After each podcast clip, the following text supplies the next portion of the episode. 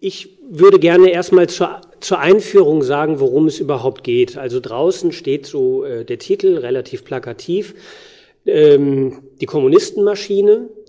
Das ähm, ist nicht der offizielle Titel des Projektes äh, damals gewesen, sondern ähm, ist eigentlich mehr eine pejorative Bezeichnung der, der rechten Presse in Chile äh, gewesen, als äh, dieses Projekt so im, im Laufe der Jahre 72, 73 ähm, so ein bisschen an die Öffentlichkeit gekommen ist und dann auch von äh, bourgeoisen Blättern wie äh, allen voran die, äh, das, die große Zeitung El Mercurio. Ähm, dort ist das so ein bisschen äh, lanciert worden als eine Art Verschwörung sozusagen der linken Regierung, die jetzt so ein Computernetzwerk äh, plant, um äh, aller, allerlei obskure Dinge damit zu treiben. Und äh, so ist es natürlich mitnichten gemeint gewesen, sondern was ist gemeint gewesen mit diesem Projekt, äh, das den offiziellen äh, Titel Cyber Sin bekam, äh, relativ früh schon in der Anfangsphase. 1971 war das. CyberSyn äh, ist so eine Wortzusammensetzung aus Cybernetic Synergies, ähm, also kybernetische Synergien, ähm, sozusagen ein Zusammenschluss äh, aller möglichen interdisziplinären äh, Kräfte, äh, technischer, statistischer, mathematischer äh, und letzten Endes auch die Designer, äh, also aus, aus allen verschiedenen äh, sozusagen äh, Bereichen. Äh, es gibt, gab auch einen äh, spanischen Namen, äh, immerhin hat es in einem spanischen, spanischsprachigen Land stattgefunden. Dieser, Titel, dieser Name war Cinco, Sistema de Información y Control. Ähm, und was hat es jetzt damit auf sich gehabt? Ähm, CyberSyn war der Versuch, mit den damaligen technischen Mitteln ein Informationsnetzwerk im ganzen, äh, im, im, ganzen Land, Chile, äh, aufzubauen, das von einem zentralen Rechner, der äh, in Santiago, in der Hauptstadt Santiago äh, verortet war, ähm, gesteuert werden sollte.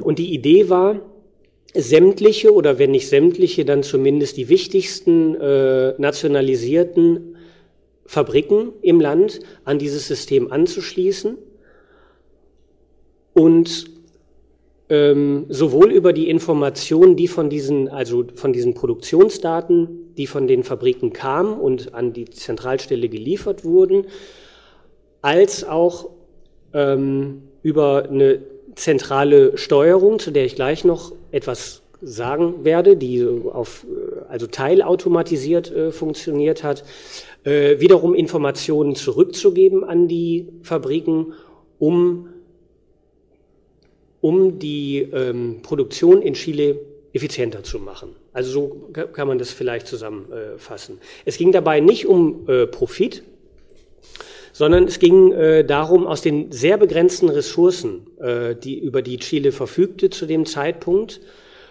ähm, das Beste rauszuholen. Und die Ressourcen waren, äh, waren knapp, weil es zum einen in der politischen Situation begründet lag. Also Chile war zu der Zeit mit dem Handelsembargo äh, versehen. Wenige, äh, wenige Waren haben das Land überhaupt erreicht. Hm, Chile hatte kaum Geld zu dem Zeitpunkt, weil äh, sehr, sehr viele Kredite äh, der westlichen Nationen und auch der Weltbank äh, abgedrosselt wurden.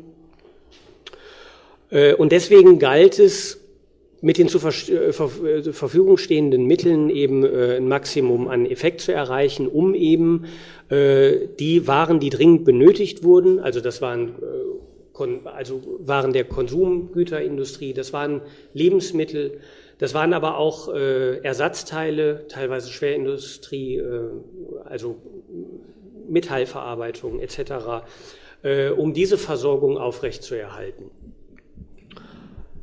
Das Ganze hat sich äh, ein englischer Kybernetiker äh, ausgedacht namens Stafford Beer, der bis zum Jahr 1971 überhaupt noch nichts mit Chile äh, zu tun hatte, sondern äh, in England äh, zu dem Zeitpunkt, also er war äh, zu dem Zeitpunkt so in seinen frühen 40ern, äh, man könnte sagen auf dem Höhepunkt seiner Karriere, ähm, war einer der, wenn nicht der Begründer sozusagen dessen, was man äh, dann ähm, ähm, Cybernetics Management äh, genannt hat. Also er war sozusagen jemand, der mit äh, kybernetischen äh, Theorien versucht hat, Managementabläufe effizienter zu gestalten. Das hat er in London getan, ähm, wo er auch lange Zeit gelebt hat, bis ähm, 1971 eine Anfrage äh, kam vom damaligen Leiter äh, der chilenischen Wirtschaftsförderungsbehörde Corfo. Ich habe mir irgendwo aufgeschrieben, vergesst es immer, was das heißt, Corporación de Fomento de la Producción, also Wirtschaftsförderung. Ähm, diese Behörde war dazu da, ähm, äh, also heute, man, heute würde man Subsistenz- bzw. Substitutionswirtschaft dazu sagen. Äh, es ging darum, kurz gesagt, äh, Chile mm, aus seiner Ab Importabhängigkeit äh, zu befreien. Und in dieser Behörde wurden Mittel und Wege äh, ersonnen, wie man äh, Produktionsabläufe mit heimischen zur Verfügung stellen, stehenden Mitteln ähm, beschleunigen kann, ankurbeln kann, wie man selber, also äh, wie man selber Dinge baut, herstellt, könnte man sagen. Ähm, Und in dieser Behörde saß äh, ein junger Mensch, der dann unter Allende später auch Wirtschafts- und dann noch später Finanzminister geworden ist, namens Fernando Flores. Ganz junger Mann damals, 26, ähm, der auf die Idee kam, ähm, also in der vorherrschenden Situation damals äh, in Chile äh, so ein Management-Kybernetiker ins Land zu holen, um das Ganze mal so ein bisschen äh, auf Vordermann zu bringen. Und was war jetzt, was waren jetzt sozusagen die Schwierigkeiten? Also Chile 1970, ähm, viele von Ihnen werden das damals, oder manche, die Älteren werden das damals äh, mitbekommen haben, 19, 1970, genau gesagt am 4. September ist äh, der Sozialist Salvador Allende äh, zum chilenischen Präsidenten gewählt worden. Ähm, mit knapper Mehrheit muss man sagen, äh, das war bis zum Oktober desselben Jahres dann äh, gar nicht klar, ob er wirklich das Mandat übernehmen kann, äh, weil, weil es eine ganz knappe ähm, Mehrheit sozusagen, also weil sozusagen die Stimmenverteilung noch nicht ganz geklärt war. Im Oktober gab es dann eine Stichwahl, in, in der sich dann äh, das auch bestätigt hat, dass äh, Salvador Allende die, äh, mit der Regierungsbildung dann beauftragt gewesen ist. Äh, und er hat ein Land übernommen, das ähm, man heute als Entwicklungsland äh, bezeichnen würde in der damaligen Situation. Also Chile äh, damals war eigentlich ein reiches Land, also ein Land, das über sehr große Bodenschätze äh, verfügt hat, allen voran Kupfer. Also bis heute lagern in, in Chile 40 Prozent der Kupfervorkommen äh, in der Welt. Ähm, Salpeter war auch eine wichtige Industrie und wenn ich Industrie sage, dann äh, bedeutet das eigentlich nur äh, sozusagen den Abbau der Ressourcen und damit sind wir auch schon bei einem großen Problem, das das Land immer hatte.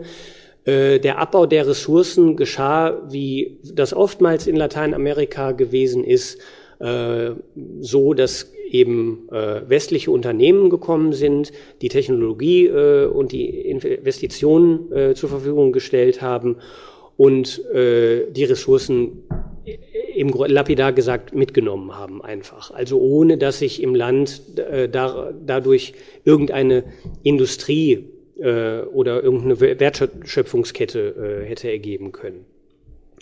Das waren äh, große, inter, damals schon international agierende Unternehmen wie die Kennecott äh, Company, äh, ein großer Mischkonzern namens IT, äh, ITT, der heute nicht mehr so bekannt ist, den es aber immer noch gibt. ähm, der damals in ganz unterschiedlichen Branchen auch schon äh, agiert hat und der zu einem wichtigen Player dann äh, geworden ist. Ähm, ich habe gerade die Stichwahl angesprochen. Ähm, es gab sozusagen nach der Wahl Allendes äh, zwei Monate lang eine Art Machtvakuum. Da war noch nicht so ganz klar, was da jetzt passiert. Ähm, wie verhält sich die Armee?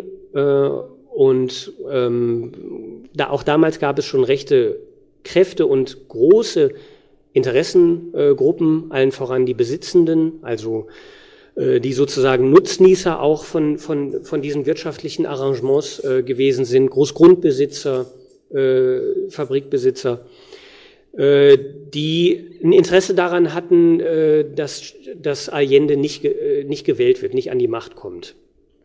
Was natürlich logisch ist, weil Allende äh, sich zu seinem äh, erklärten oder also das erklärte Programm der Unidad Popular ist gewesen, ähm,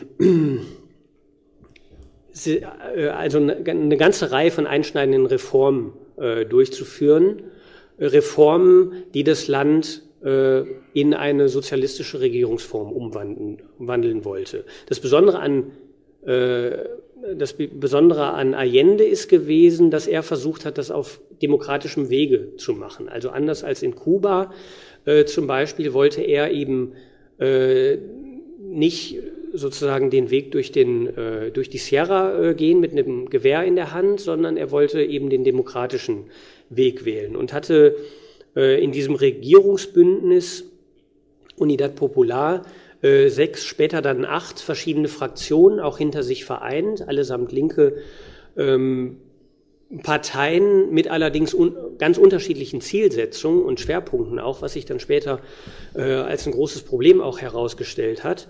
Und dazu gehörte eben äh, zum Beispiel die, ähm, also die, die großen Unternehmen des Staates, die alle in privater Hand waren und alle vom Westen sozusagen äh, besessen wurden, ähm, zu verstaatlichen. Äh, ein anderer großer äh, Schritt war, der auch teilweise dann durchgeführt äh, worden ist, war die Verstaatlichung der Banken. Auch das ist natürlich auf wenig Verständnis gestoßen seitens der Rechten. Ähm, er wollte die Latifundien abschaffen, also den Großgrundbesitz, der eine lange Tradition hatte, nicht nur in Chile, sondern in ganz Lateinamerika.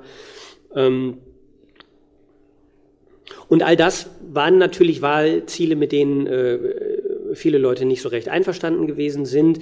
Äh, ITs, ITT habe ich gerade angeführt äh, als ein großer Player in diesem Machtkampf schon ganz am Anfang äh, ist relativ schnell in den USA an äh, die CIA herangetreten, damals unter dem Leiter Richard Helms.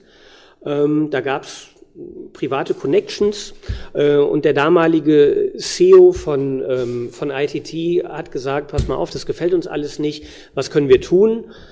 Ähm, und es wurden relativ früh Maßnahmen beschlossen, äh, um Chile schon äh, also ohnehin in dieser Phase zu destabilisieren, also sowas wie Wirtschaftsembargo und so weiter war schon sehr früh im Gespräch.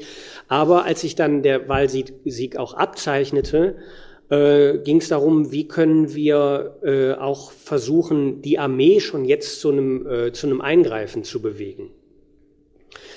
Äh, jetzt muss man wissen, ähm, Chile hatte war bis 1970, bis, 1903, bis 1970 eigentlich ein sehr stabiles Land und auch, war auch äh, stolz auf eine gewisse Kontinuität in der demokratischen Tradition.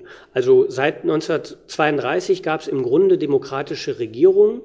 Äh, das hat nicht dazu beigetragen, dass jetzt Einkommensverteilung und soziale Gerechtigkeit und so weiter im Land äh, vorbildlich gewesen wären, aber es war politisch sozusagen ähm, weitestgehend ein Rechtsstaat. Und ähm, es gab auch wenig ähm, es gab wenig Konflikte in dieser Zeit, wenn nicht überhaupt keine, in der das Militär hätte eingreifen müssen.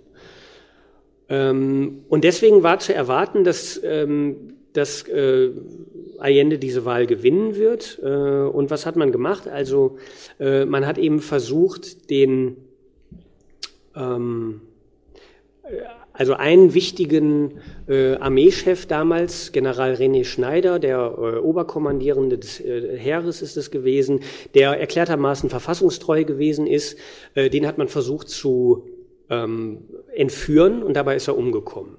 Äh, das hat den Hintergrund gehabt, dass man eben versucht hat, ähm, dass man versucht hat, äh, den durch sein Verschwinden äh, daran zu hindern, für die Verfassung, also für den verfassungsmäßigen Weg einzutreten. Und man hat gehofft, dass dann die rechten Kräfte innerhalb des Militärs schon zu dem Zeitpunkt das Kommando übernehmen. Das hat aber nicht funktioniert. Allende ist gewählt worden äh, und hat dann ein, ein Land vorgefunden, das äh, im Grunde von Anfang an gespalten gewesen ist. Äh, warum gespalten? Weil äh, auf der einen Seite eben äh, die Besitzenden ein sehr großes Interesse daran hatten, dass die äh, alten Zustände bleiben. Und naja, äh, also besonders Arbeiter und besonders Studenten äh, genau das gegenteilige Interesse hatten, dass sich nämlich was ändert, dass äh, Chile gerechter wird, äh, dass das Einkommen anders verteilt wird. Ähm, das sind ja Themen, die im Grunde nicht nur aus der lateinamerikanischen Geschichte äh, bekannt sind, sondern die man sich jetzt auch relativ leicht vorstellen kann. Hm. In der Situation damals ähm, kam es dann dazu, dass jemand wie Fernando Flores in diesem Wirtschaftsförderungsbüro sich äh, die Frage gestellt hat, wie können wir mit dem, was wir haben, die chilenische Wirtschaft äh, eben ankurbeln. Äh, dann gab es diesen Brief, Stafford Beer ähm, als Management Kybernetiker ist nach Chile eingeladen worden, hatte dann Gelegenheit mit Fernando Flores äh, zu sprechen, Anfang 1971 und äh, hat dann angefangen, ein Team um sich zu versammeln. Hm. Dem zugrunde,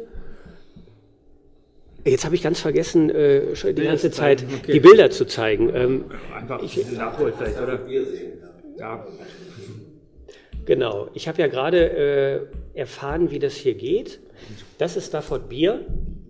Äh, so hat er ausgesehen. Das war jetzt zu spät. Also das sind jetzt ist so eine Gegenüberstellung äh, vorher und nachher sozusagen. da, da ist er schon ein bisschen älter.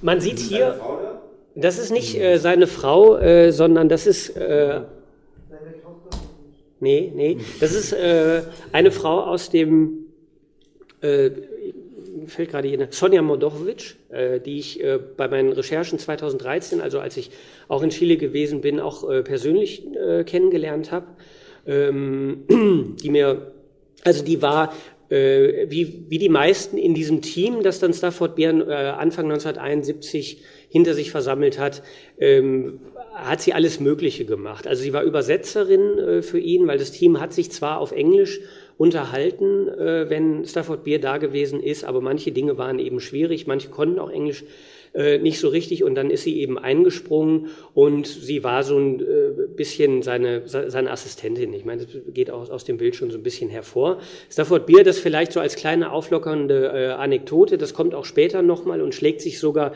im Design so dieses Projekts nieder. Stafford Beer hat man immer mit einer Zigarre in der Hand gesehen und ähm, und eigentlich auch mit so einem Flachmann, den er immer in der Tasche hatte. Und das geht so weit, jetzt muss ich doch mal ein bisschen springen. Ähm, das ist ja zum Glück kein Problem. Ich gehe auf die Sachen gleich noch ein bisschen ein.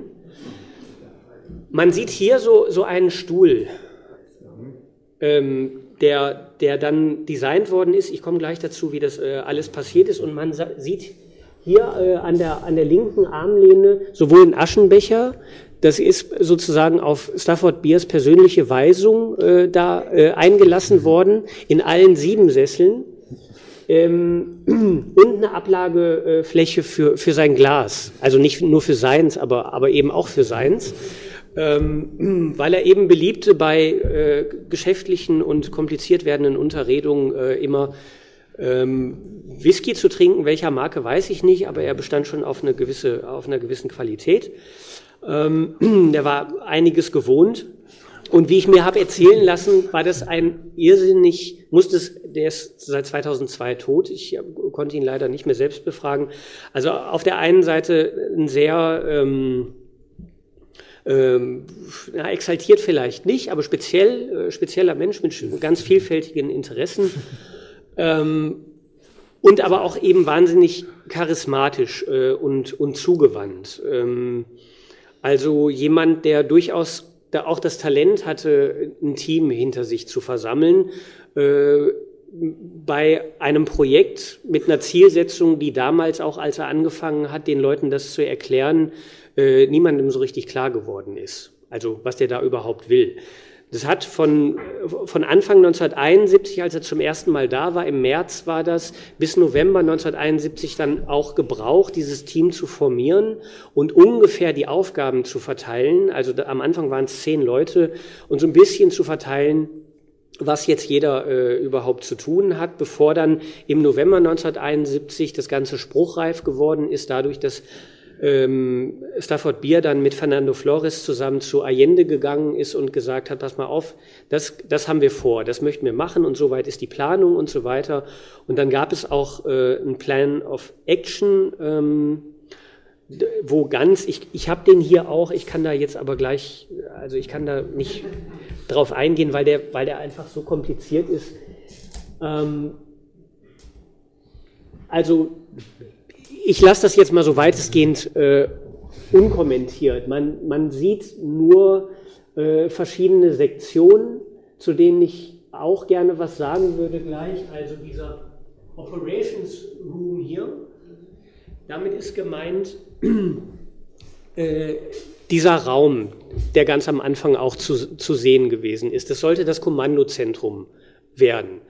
Ähm, ein Raum, wo ähm, sieben Leute äh, sich auf diesen Sesseln äh, gegenüber sitzen können. Ich springe jetzt ein bisschen, das tut mir leid, aber das ähm, muss leider sein. Ähm, so ja, genau, äh, habe ich, ich schon gelernt. Ne? Okay. Also so sollte das so sollte das aussehen. Diese Leute sollten in einer möglichst entspannten Gesprächssituation einander gegenüber sitzen und sie sollten äh, dort Sie saßen dort, um Entscheidungen zu treffen. Und zwar Entscheidungen auf der Grundlage dessen, ähm, was dieses System liefert. Ähm, und das wurde, das wurde auf diesen Tafeln, äh, die man da sieht, äh, wurde das angezeigt in, ähm, in Form von Schautafeln.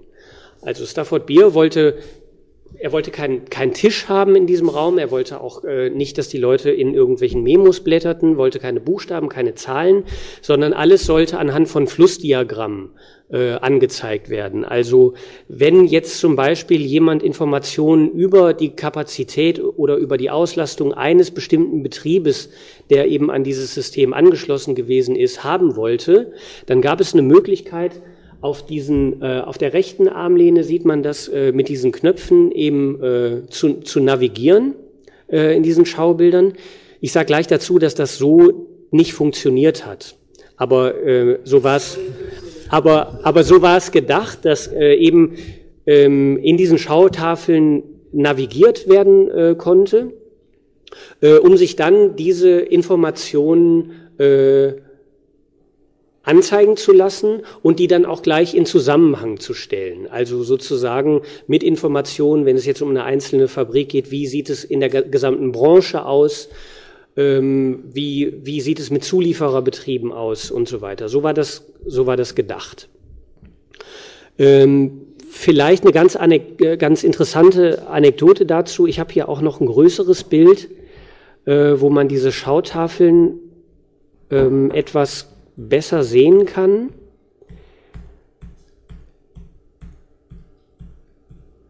Die Hintergrundgeschichte dazu, wie das da überhaupt projiziert worden ist, ist auch ganz interessant. Man hat eigentlich versucht, das mit Fernsehmonitoren zu machen. Das war aber damals technisch nicht, nicht möglich, weil die äh, nicht auflösend genug gewesen äh, sind. Und was man da jetzt sehen kann, das sind Rückprojektionen. Also man muss sich vorstellen, hinter dieser Verkleidung, hinter dieser äh, Holzvertäfelung äh, hat es einen Raum gegeben, in dem so große Diaprojektoren standen mit so großen Karussells drin. Ähm, und dann wurde von, von hinten, wenn man dann also in diesem auf der Armlehne sozusagen eine bestimmte Tastenkombination gedrückt hat, wurde hinten das richtige Dia eingelegt und dann von hinten äh, gegen diese Schirme ähm, projiziert. Also irrsinnig aufwendig und überhaupt nicht so, wie es eigentlich gedacht gewesen ist, weil es ging ja gerade dazu äh, darum, ähm, eine möglichst schnelle Datenverarbeitung zu haben. Also Stafford Beer hat relativ früh gesagt, er möchte die chilenische Wirtschaft in Echtzeit steuern. Also in dem Moment, wo, wo etwas passiert, wo Ereignisse stattfinden, ähm, sollte eben darauf reagiert werden. Ähm,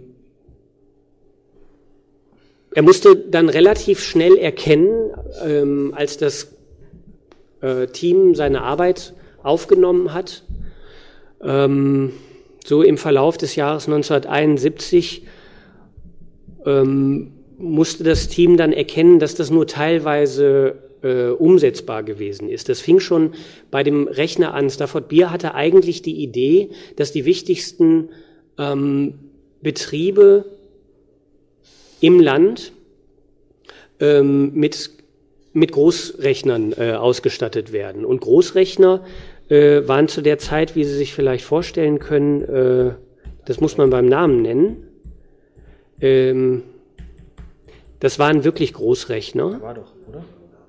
Da war gerade einer? Nee, das ist, äh, das ist noch was anderes, das ist die äh, Telex-Maschine. Die Großrechner kommen gleich. Äh, die sahen so aus. Also das jetzt zum Beispiel ist ein IBM äh, 350-60. Ähm, die, wurden da, die, konnten, die wurden damals auch nicht gekauft, sondern die wurden von IBM vermietet zu einem Preis von 10.000 Dollar pro Monat. Äh, und Chile war so knapp bei Kasse, dass die sich das, ähm, also dass die sich nur drei davon leisten konnten. Also eigentlich waren es nur äh, zwei, zwei. Das ganze Land hat über vier Großrechner verfügt zu dem Zeitpunkt. Das hat Stafford B aber erst da erfahren. Äh, und damit war der Plan, in jeder Fabrik so ein Ding aufzustellen, natürlich sehr schnell vom Tisch. Und äh, man musste eine Lösung dafür finden. Ähm, damit war eben auch dieses hohe Maß an Automation, also der Kommunikation zwischen Programmen, äh, wie wir das heute kennen und was wir uns sozusagen auch unter Industrie 4,0 vorstellen, war damals technisch überhaupt nicht machbar.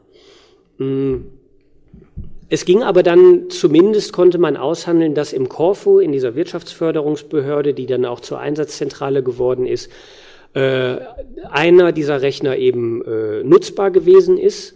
Ähm, und wie sollte jetzt diese Kommunikation aussehen? Hier sieht man nochmal ein anderes Bild.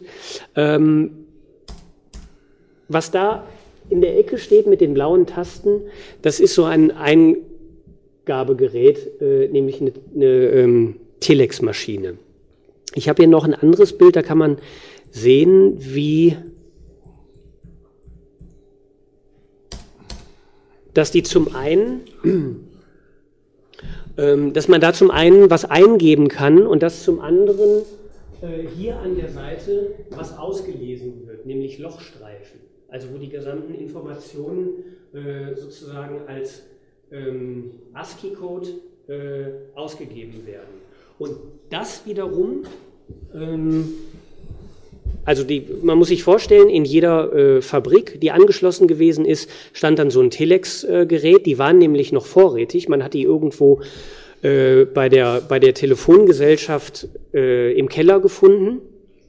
Mm, die Vorgängerregierung unter Eduardo Frei hatte die angeschafft und nie Verwendung äh, dafür gehabt. Da waren 400 äh, Stück, standen da im Keller rum, un unbenutzt und noch relativ neu. Und äh, dann ist man natürlich auf den naheliegenden Gedanken gekommen, wenigstens so eine Maschine in, in jedem dieser Betriebe aufzustellen.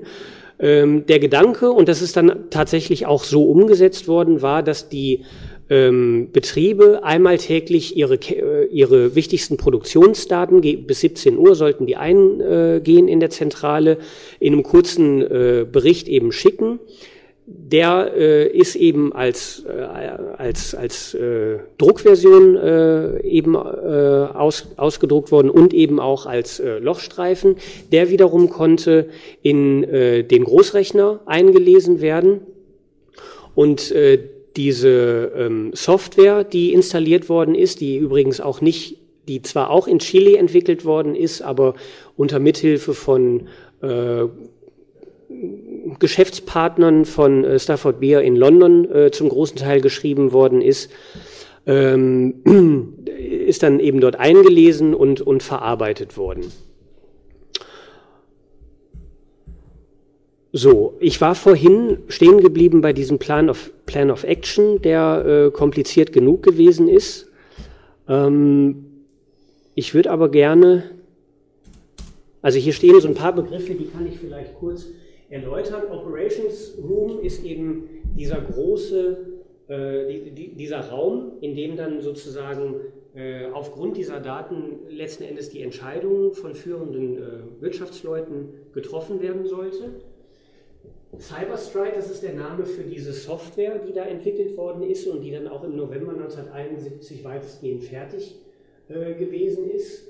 Äh, Data Feed äh, ist bezeichnet im Grunde die äh, Präsentation der Daten, also alles das, was ich gerade hier mit den Schautafeln äh, so gezeigt habe, ähm, was auf einem sehr, sehr komplizierten Weg einfach auch schon so äh, handwerklich, war das sehr kompliziert, äh, ähm, ähm, äh, produziert werden musste, was sehr zeitaufwendig gewesen ist. Zu sehen.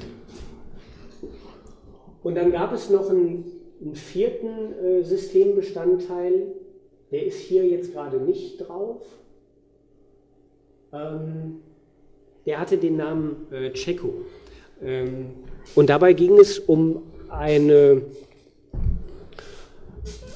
also das war sozusagen so äh, ein Instrument, um mit Hilfe dieser Daten äh, und mit Hilfe von Cyberstride auch ähm, Möglichkeiten zu entwerfen, wie sich die chilenische Wirtschaft in Zukunft äh, entwickeln könnte. Also es war dezidiert der Anspruch, nicht jetzt äh, einfach nur einen Ist-Zustand festzustellen und dann darauf zu reagieren, sondern äh, ne, ein Instrument zu haben, mit dem man äh, bestimmte Dinge ausprobieren konnte. Also Werte ähm, zum Beispiel äh, eingeben konnte und auf deren Grundlage dann äh, sozusagen er, äh, zu errechnen, wie die, sich die chilenische Wirtschaft äh, in, in naher Zukunft entwickeln könnte. Szenarios. Szenarios, genau. Ähm, das, das Ganze ist später, 1972 kam dieser bekannte, also vielen ist es vielleicht noch ein, noch ein Begriff, dieser, äh, dieses Buch äh, Die Grenzen des Wachstums raus, vom Club of Rome. Und äh, auch die haben mit solchen Wirtschaftssimulationen gearbeitet. Das war eine ähnliche Software auch, übrigens auch von, von ähnlichen Leuten äh, entwickelt, nur in einem viel größeren äh, Maßstab mit viel mehr Rechenpower auch dahinter. Man darf nicht vergessen, dass dieser Großrechner, so groß er gewesen ist, so die, Rech die, die Rechenkraft, äh, die Rechenleistung von einem heutigen iPhone ungefähr hatte. Wobei die Information ist jetzt auch schon wieder äh, alt, also von einem iPhone von vor fünf Jahren oder so. Ähm, das heißt, das ist alles ähm, sehr, sehr bescheiden gewesen. Die Leute vom Club of Rome hatten da schon, schon mehr Kapazitäten und konnten eben in diesem Bericht äh, ganz, ganz verschiedene ähm, Szenarien äh, entwerfen, wie sich die äh, Weltwirtschaft in Abhängigkeit zur angenommenen äh, Population zum Beispiel, zur, zur angenommenen äh, Umweltverschmutzung äh, etc. entwickeln wird. Ähm, ich war jetzt vorhin bei Stafford Beer stehen geblieben, um das mal so ein bisschen zu illustrieren. Ich habe ja gesagt, er war so ein, das mache ich jetzt nicht. Hier übrigens hat sich ein Bild hin ver, ähm, verirrt, das Ihnen wahrscheinlich bekannt ist, das aber nicht äh, ganz zufällig da gelandet ist. Man könnte jetzt meinen, so wie dieser Raum aussieht, ähm, dass es da Inspirationen gegeben hat. Aber als ich äh, den Designer dieses Raums äh, getroffen habe, äh, das ist Guy Bonsiepe, der bis heute noch ein sehr äh, bekannter Designtheoretiker und auch äh, ausführender Designer ähm, ist, äh, lebt schon lange Jahre jetzt in Lateinamerika an unterschiedlichen Orten, äh, hat aber in, in Köln lange gelehrt und immer noch Verbindungen nach Deutschland. Ich konnte den dann äh, zweimal treffen und mit dem sprechen und habe ihn dann auch darauf angesprochen. Er hat mir gesagt, dass, dass er das zu dem Zeitpunkt noch nicht kannte, obwohl das lief schon in den USA im, im Fernsehen, aber ähm, im Grunde waren das eher, also viele kennen vielleicht diesen Stanley Kubrick-Film ähm, Dr. Strangelove, der ist, so viel ich weiß, von 1966 äh, und da kommt schon äh, dieser sogenannte War Room drin vor, wo alle Leute an einem großen Tisch sitzen und auch Karten vor sich haben. Und Gibbon Siepe hat eben gesagt, ähm, dass eher das so ein Vorbild gewesen ist. Und auch für Stafford Beer ist das äh, ein Vorbild gewesen. Wobei Stafford Beer eben dezidiert eine Situation haben wollte, die dieser gleich, das ist äh, eine das ist eine Skizze, die er persönlich gemacht hat, wo er äh, sozusagen Gibbon Siepe äh, das mal so äh, darlegen wollte, wie er sich das so vorgestellt hat. Man sieht hier auch ganz schön, dass er sich eher vorgestellt hat, die Füße noch hochlegen zu können, äh, was dann so nicht gekommen ist. Aber hier auch schon auf einer sehr frühen Skizze sieht man eben, äh, dass es, ähm, dass es eben darum ging, momentanen Zugang, äh, Zugriff auf Informationen zu haben und das möglichst übersichtlich. Ähm, wir sind ja jetzt schon relativ leicht in der Zeit. Ich habe mich hier so ein bisschen äh, verquatscht. Ich würde jetzt gerne.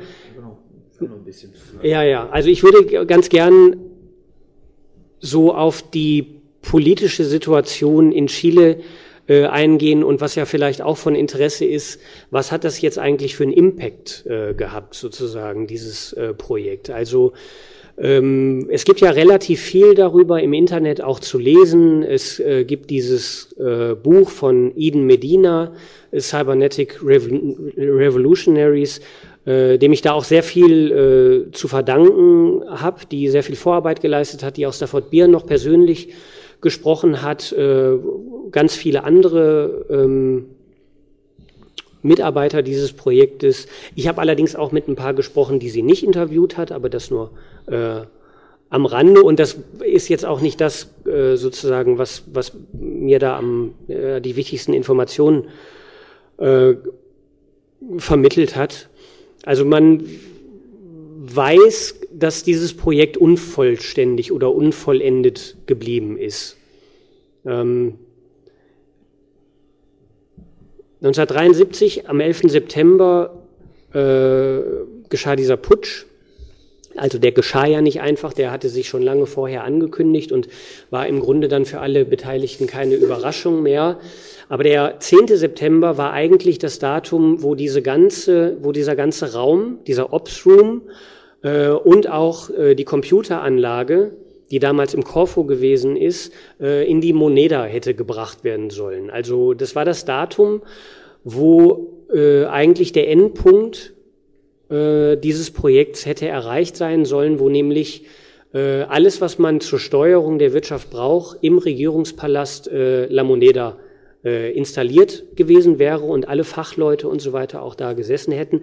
Aber dazu kam es nicht. Der Putsch kam dazwischen. Äh, und wo diese, was mit dieser Anlage passiert ist, also der Rechner wurde natürlich hinterher äh, anderweitig verwendet, der war ja viel zu wertvoll, um den jetzt einfach zu zerstören, aber diese ganzen Bauten, also die, äh, gerade dieser Ops-Room auch, äh, sind dann verschollen. Im Grunde weiß man nicht, was damit passiert ist. Äh, sehr wahrscheinlich ist, dass es äh, zerstört worden ist ähm, von den äh, Pinochet-Anhängern.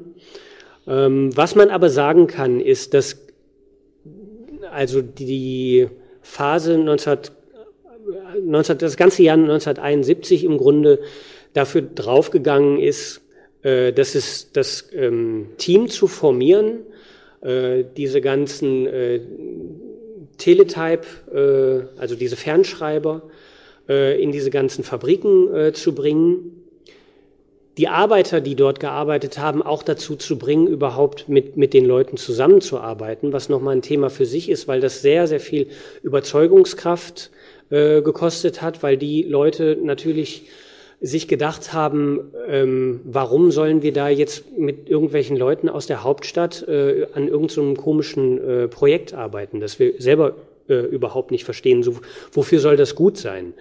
Ähm, gerade in einer Situation, wo die, wo die ganzen, wo die Arbeiter die sehr, sehr gut organisiert gewesen sind äh, in, in einem Gewerkschaftsbund und sehr, sehr klare Vorstellungen auch äh, davon hatten, was sie sich von Allendes Reformen ähm, erhofften, nämlich Mitbestimmung, Selbstbestimmung, ähm, sozusagen horizontale äh, Strukturen. Äh, denen jetzt begreiflich zu machen und auch schmackhaft zu machen, was sie davon haben könnten, ähm, ihre Daten an äh, an, die, an, an, diese unbekannten Leute in der Hauptstadt zu liefern und dann im Gegenzug von denen äh, irgendwelche Vorschriften zu bekommen, so haben die das äh, anfangs noch interpretiert, äh, war äh, ganz undenkbar. Und deswegen ist auch dieser Plan, jetzt jede Fabrik anzuschließen, ist überhaupt nicht aufgegangen. Man war 1973 so weit, dass man etwa 200 der wichtigsten Betriebe äh, angeschlossen hatte. Die Zahlen schwanken da so ein bisschen.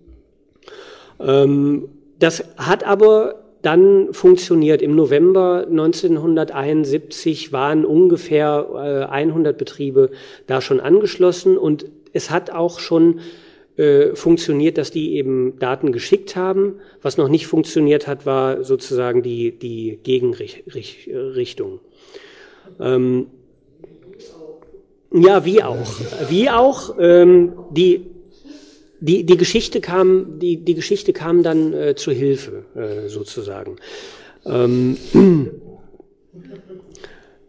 Im Oktober 1972 gab es einen großen Streik äh, von, von, von, in einer sehr, sehr essentiellen Branche äh, in Chile, nämlich, nämlich der äh, Transportleute, also Lastwagenfahrer, ähm, alle, alle die, die sozusagen mit Distribu Distribution zu tun hatten, die waren äh, genauso äh, wie die Arbeiter sehr, sehr gut organisiert, nur eben auf der anderen Seite. Also das war ein großes Netzwerk äh, von, von, von Arbeitern, die sehr unter dem Einfluss der rechten Bourgeoisie äh, gestanden haben. Ähm, und 1972 war die Lage im Land so verfahren, also ich habe ja eingangs gesagt, es, äh, es, gab ja ein Wirtschaftsembargo, es gab äh, Kreditstopps. Ähm, im, im, Grunde äh, war, die, war die wirtschaftliche Versorgung katastrophal. Also als zu dem Zeitpunkt gab es schon leere Regale und so weiter, gab es äh, einfach Leute, die, gab es einen äh, ex, äh, also expandierenden Schwarzmarkt. Ähm, und 1972 war eben im Oktober dann der Zeitpunkt gekommen, wo diese Kräfte sich zusammengeschlossen haben, sehr überraschend von heute auf morgen und das ganze Land lahmgelegt haben. Also äh, ein Schienennetz gab es damals auch schon, aber sehr, sehr äh, rudimentär nur. Äh, das Land war darauf angewiesen, um versorgt zu werden, äh, auf diese Lastwagenfahrer. Und man muss sich ja auch vorstellen, was das für irrsinnige äh, Dimensionen sind. Also Chile ist in der Nord-Süd-Ausdehnung 4000 ähm, 4000 Kilometer lang Küstenlinie, nicht ganz so breit natürlich, aber ähm, es sind immense Wege ähm, gewesen, die da zurückgelegt werden mussten. Und man muss sich auch vorstellen, was da alles dranhing. Also ähm, die ganzen Fabriken, die teilweise abgelegen gewesen sind, diese äh, Minengebiete zum Beispiel lagen dann größtenteils im unzugänglichen Norden. Man musste da durch diese Atacama-Wüste fahren, die die trockenste Wüste der Welt ist. Ähm, die Anden sind sowieso äh, relativ unzugänglich gewesen und all diese Betriebe mussten ja eben auch versorgt werden. Also das, was da produziert wurde, musste irgendwie äh, transportiert werden. Äh, die Fabriken mussten eben auch beliefert werden mit, mit Ersatzteilen etc. Und das alles inklusive der Lebensmittelversorgung war von einem auf den anderen Tag lahmgelegt. Es gibt so Fotos, ich habe jetzt leider keins dabei, äh, wo man das so sieht. Man kann das übrigens in einem sehr interessanten Film, Dokumentarfilm aus diesen Tagen von Patricio Guzman, Die Schlacht um Chile heißt der.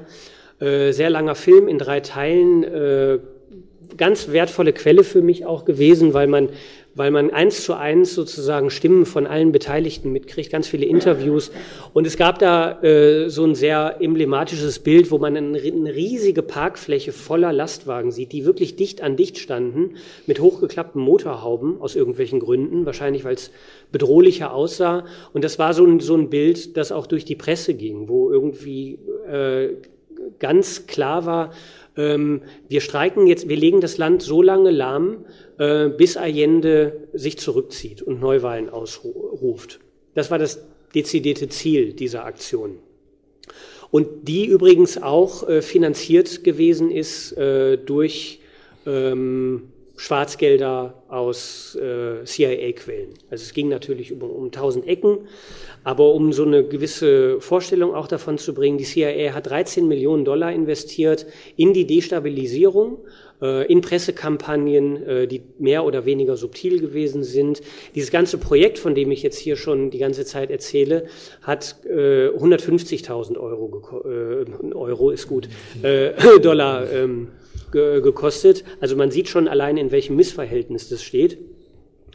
Also zurück zum Oktoberstreik. Äh, über sehr, sehr lange Wochen ähm, ging, also es zog sich bis zum November, von, von Oktober bis November, ähm, ging in dem Land nichts mehr. Und die Situation wurde von Tag zu Tag bedrohlicher. Ähm, es gab 1972 dann auch schon, äh, mehr oder weniger war das an der Tagesordnung, offene Straßenkämpfe. Die beiden Lager waren so verfeindet, dass sogar in, der, in den äh, großen Universitäten ähm, in der Hauptstadt äh, unterschiedliche, also dass die Mensa geteilt werden musste, damit sich die Anhänger Allendes und die Anhänger der Rechten nicht über den Weg liefen. Ähm, es gab ähm, Überfallkommandos, die von dieser ähm, rechten quasi militärischen Bewegung Patria y Libertad die wiederum auch von der CIA äh, unterstützt wurden, äh, angezettelt wurden, also wo dann Leute mit Knüppeln und äh, in Maskierungen sozusagen in die äh, Uniräume reingerannt sind und die Leute niedergeknüppelt haben. Es gab Bombenanschläge auf äh, Stromleitungen. Ähm, es gab Attentate auf äh, hochstehende Persönlichkeiten und es gab immer wieder Straßenkämpfe, mehr oder weniger spontan. Ähm, Und in der Situation, was ist passiert?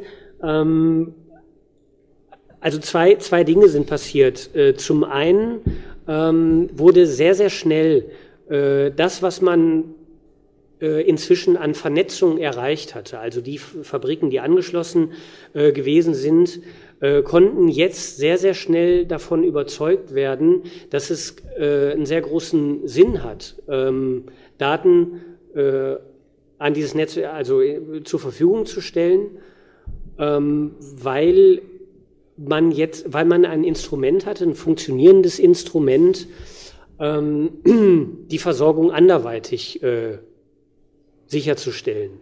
Und zwar durch äh, einerseits durch Lastwagenfahrer, die äh, Allende treu gewesen sind, die be bekamen dann den Auftrag, sich äh, da zu melden. Und es wurde ein sehr, sehr sehr, sehr komplizierte und aufwendige Logistik ersonnen, äh, mit der eben eine notdürftige Versorgung äh, gewährleistet werden kann. Zum Zweiten ist was noch Wichtigeres passiert, äh, nämlich Allende hat den Notstand ausgerufen, als dann diese Krawalle überhand genommen haben. Und dadurch standen sämtliche Kapazitäten, also nicht unbeträchtliche Kapazitäten äh, der Armee auch zur Verfügung, inklusive der äh, inklusive der Transportfahrzeuge. Und auch die wurden eben angeschlossen. Ähm, zusätzlich wurden, also als dann auch äh, Ingenieure und sogar Ärzte in diesen Streik eintraten, gab es immer noch, gab es immer viele Leute, die sich trotzdem zu Allende bekannt haben und die eben sich dann äh, gemeldet und auch zur Verfügung gestellt haben. Äh, Im Fall der Ingenieure, die ja wichtig sind, um so eine, also Selbstverwaltung schön und gut, aber die Arbeiter waren natürlich nicht darauf vorbereitet, jetzt äh, da in den Fabriken alles selber machen zu müssen. Äh, und dann äh, gab es relativ schnell, wurde eben ähm, zur Verfügung gestellt, so ein, so ein Rotationssystem von Ingenieuren, die dann nicht nur für ihren äh, ehemaligen Arbeitgeber, sage ich mal, äh, zuständig gewesen sind, sondern die sich dann aufgeteilt haben auf verschiedene äh, Betriebe. Also das war wirklich äh, sozusagen so ein, so ein Notstandsmodus. Und das hatte wiederum äh, den Effekt, dass ähm, die, also dieser Streik nicht das Ziel erreicht hat, die äh, Allende's Neuwahlen äh, eben durchzusetzen, sondern Allende hat dann ähm, letzten Endes den Streit beendet dadurch, dass er Armeeangehörige äh, in sein Kabinett geholt hat. Also das waren Leute, äh, von denen er wusste, die sind verfassungstreu. Und wenn ich die jetzt hinter mir versammle äh, in der Regierung, also Carlos Pratz ist ein berühmtes Beispiel, äh, der Oberkommandierender gewesen ist, der Luftwaffe, glaube ich, ich bin mir nicht ganz sicher, also jedenfalls einer der vier Generäle, die ähm, entscheidend gewesen sind, den hat er zum Innenminister gemacht. Und damit äh, war, war sozusagen den rechten Kräften äh, klar, wir kriegen die Armee jetzt nicht hinter uns. Also so gut wir auch immer vernetzt sind, äh, im Augenblick ist es noch nicht so weit, dass wir, dass wir wirklich einen gezielten Putsch gegen Allende durchführen können. Ähm, sodass dann der Streik im, November, im November 1972 ähm, beendet gewesen ist und Allende einstweilen und eben auch durch Mithilfe dieses Systems äh, an der Regierung geblieben ist.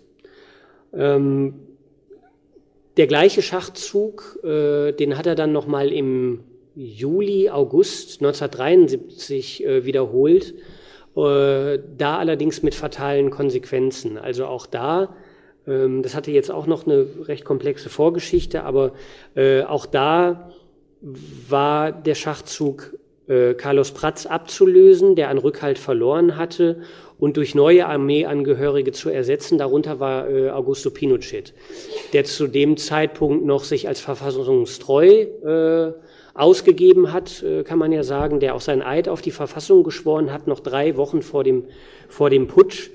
Ähm, und Allende hat eben dem war auch wieder ein großer Streik äh, vorausgegangen, der allerdings dann noch länger äh, angedauert hat und auch erfolgreicher gewesen ist. Und da führte dann dieser äh, Schachzug dazu, dass letzten Endes er den Falschen erwischt hat und Pinochet äh, konnte dann auch ähm, die anderen Oberkommandierenden ähm, der, der anderen Heeresgruppen äh, hinter sich versammeln und dann sozusagen äh, einen Putsch organisieren, äh, ja, dem, dem nicht zu entrinnen gewesen ist. Es gab vorher äh, im Juli schon mal einen Putschversuch, der war, ähm, der war aber allerdings nur halbherzig und konnte relativ schnell niedergeschlagen werden. Mm, ja, und die Geschichte jetzt mit äh, dem Pinochet-Putsch ist dann ja weitestgehend bekannt. Also am 11. September äh, fand er eben statt, ganz früh morgens. Ähm, Allende hat, ist dann äh, in die Moneda gefahren, hat dann auch noch seine Mitarbeiter äh, dort getroffen und ist dann aber per Telefonanruf zum Rücktritt aufgefordert worden. Er hat aber gesagt, äh, das mache ich nicht. Das hat er immer gesagt. Äh, also auch, ähm, wenn ich noch mal ganz kurz in der Zeit zurückspringen äh, darf. 1971 gab es einen großen Besuch von Fidel Castro äh, in Chile. Der ist vier Wochen lang durchs Land gefahren und hat sozusagen auch für die Revolution so ein bisschen äh, geworben, aber unter großem Respekt auch für äh, Allende und für seinen dritten Weg. Also für den, für den, für, für, für Allendes Weg zum äh, Kommunismus. Äh, und hat eben damals auch schon gesagt, also Allende wählt sozusagen den schwierigeren und steinigeren Weg äh, nämlich durch, durch die Parlamente, äh, durch die Fraktionen. Ähm, aber das tut er nicht, weil er weil er, ähm, weil es ihm an sozusagen Überzeugung mangelt für die äh, sozialistische Sache. Ich meine, da, das ist ein weites Feld, da kann man ist auch wird vielleicht drüber zu diskutieren sein. Aber Allende hat immer bekräftigt, ähm, er wird, er hat ein Mandat äh, vom Volk bekommen und das wird er eben auch verteidigen, notfalls bis zum Tod. Das war dann im Grunde, als er morgens trotzdem in die äh, Moneda gefahren ist, war das klar, dass das ein Selbstmordkommando äh, wird, weil äh, dann auch die Luftwaffe morgens gegen 11 Uhr äh, angefangen hat, die Moneda zu bombardieren. Panzer sind aufgefahren, überall im ganzen Land. Das war eine choreografierte äh, äh, Aktion. Äh, passierten schon äh, Aktionen und es war klar, dass die Regierung äh, im Grunde keine Chance hat. Und Allende, da, auch das war lange Zeit nicht klar. Hat er sich jetzt selbst erschossen? Äh, ist er erschossen worden? Äh, Im Grunde geht die Tendenz äh, jetzt dahin nach neuesten Untersuchungen, äh, dass er nicht erschossen wurde, sondern sich selbst umgebracht hat, was man könnte so ein bisschen lapidar sagen, nicht, also keinen großen Unterschied äh, macht im Grunde, weil äh, es war klar, ähm, dass die also wenn sie ihn lebend erwischt hätten, äh, das ist klar, dass sie den umgebracht hätten. Also es gab auch Pläne dafür, den dann in einen Hubschrauber zu setzen und irgendwo überm, überm Pazifik äh, abzuwerfen, wie das ja dann später auch mit, mit vielen, vielen Linken äh, passiert ist. Und all diese Geschichte ist dann ja im Grunde auch noch viel, viel ähm, mehr durch die Medien gegangen. Also Allende natürlich schon äh, ist, ist durch die Medien gegangen.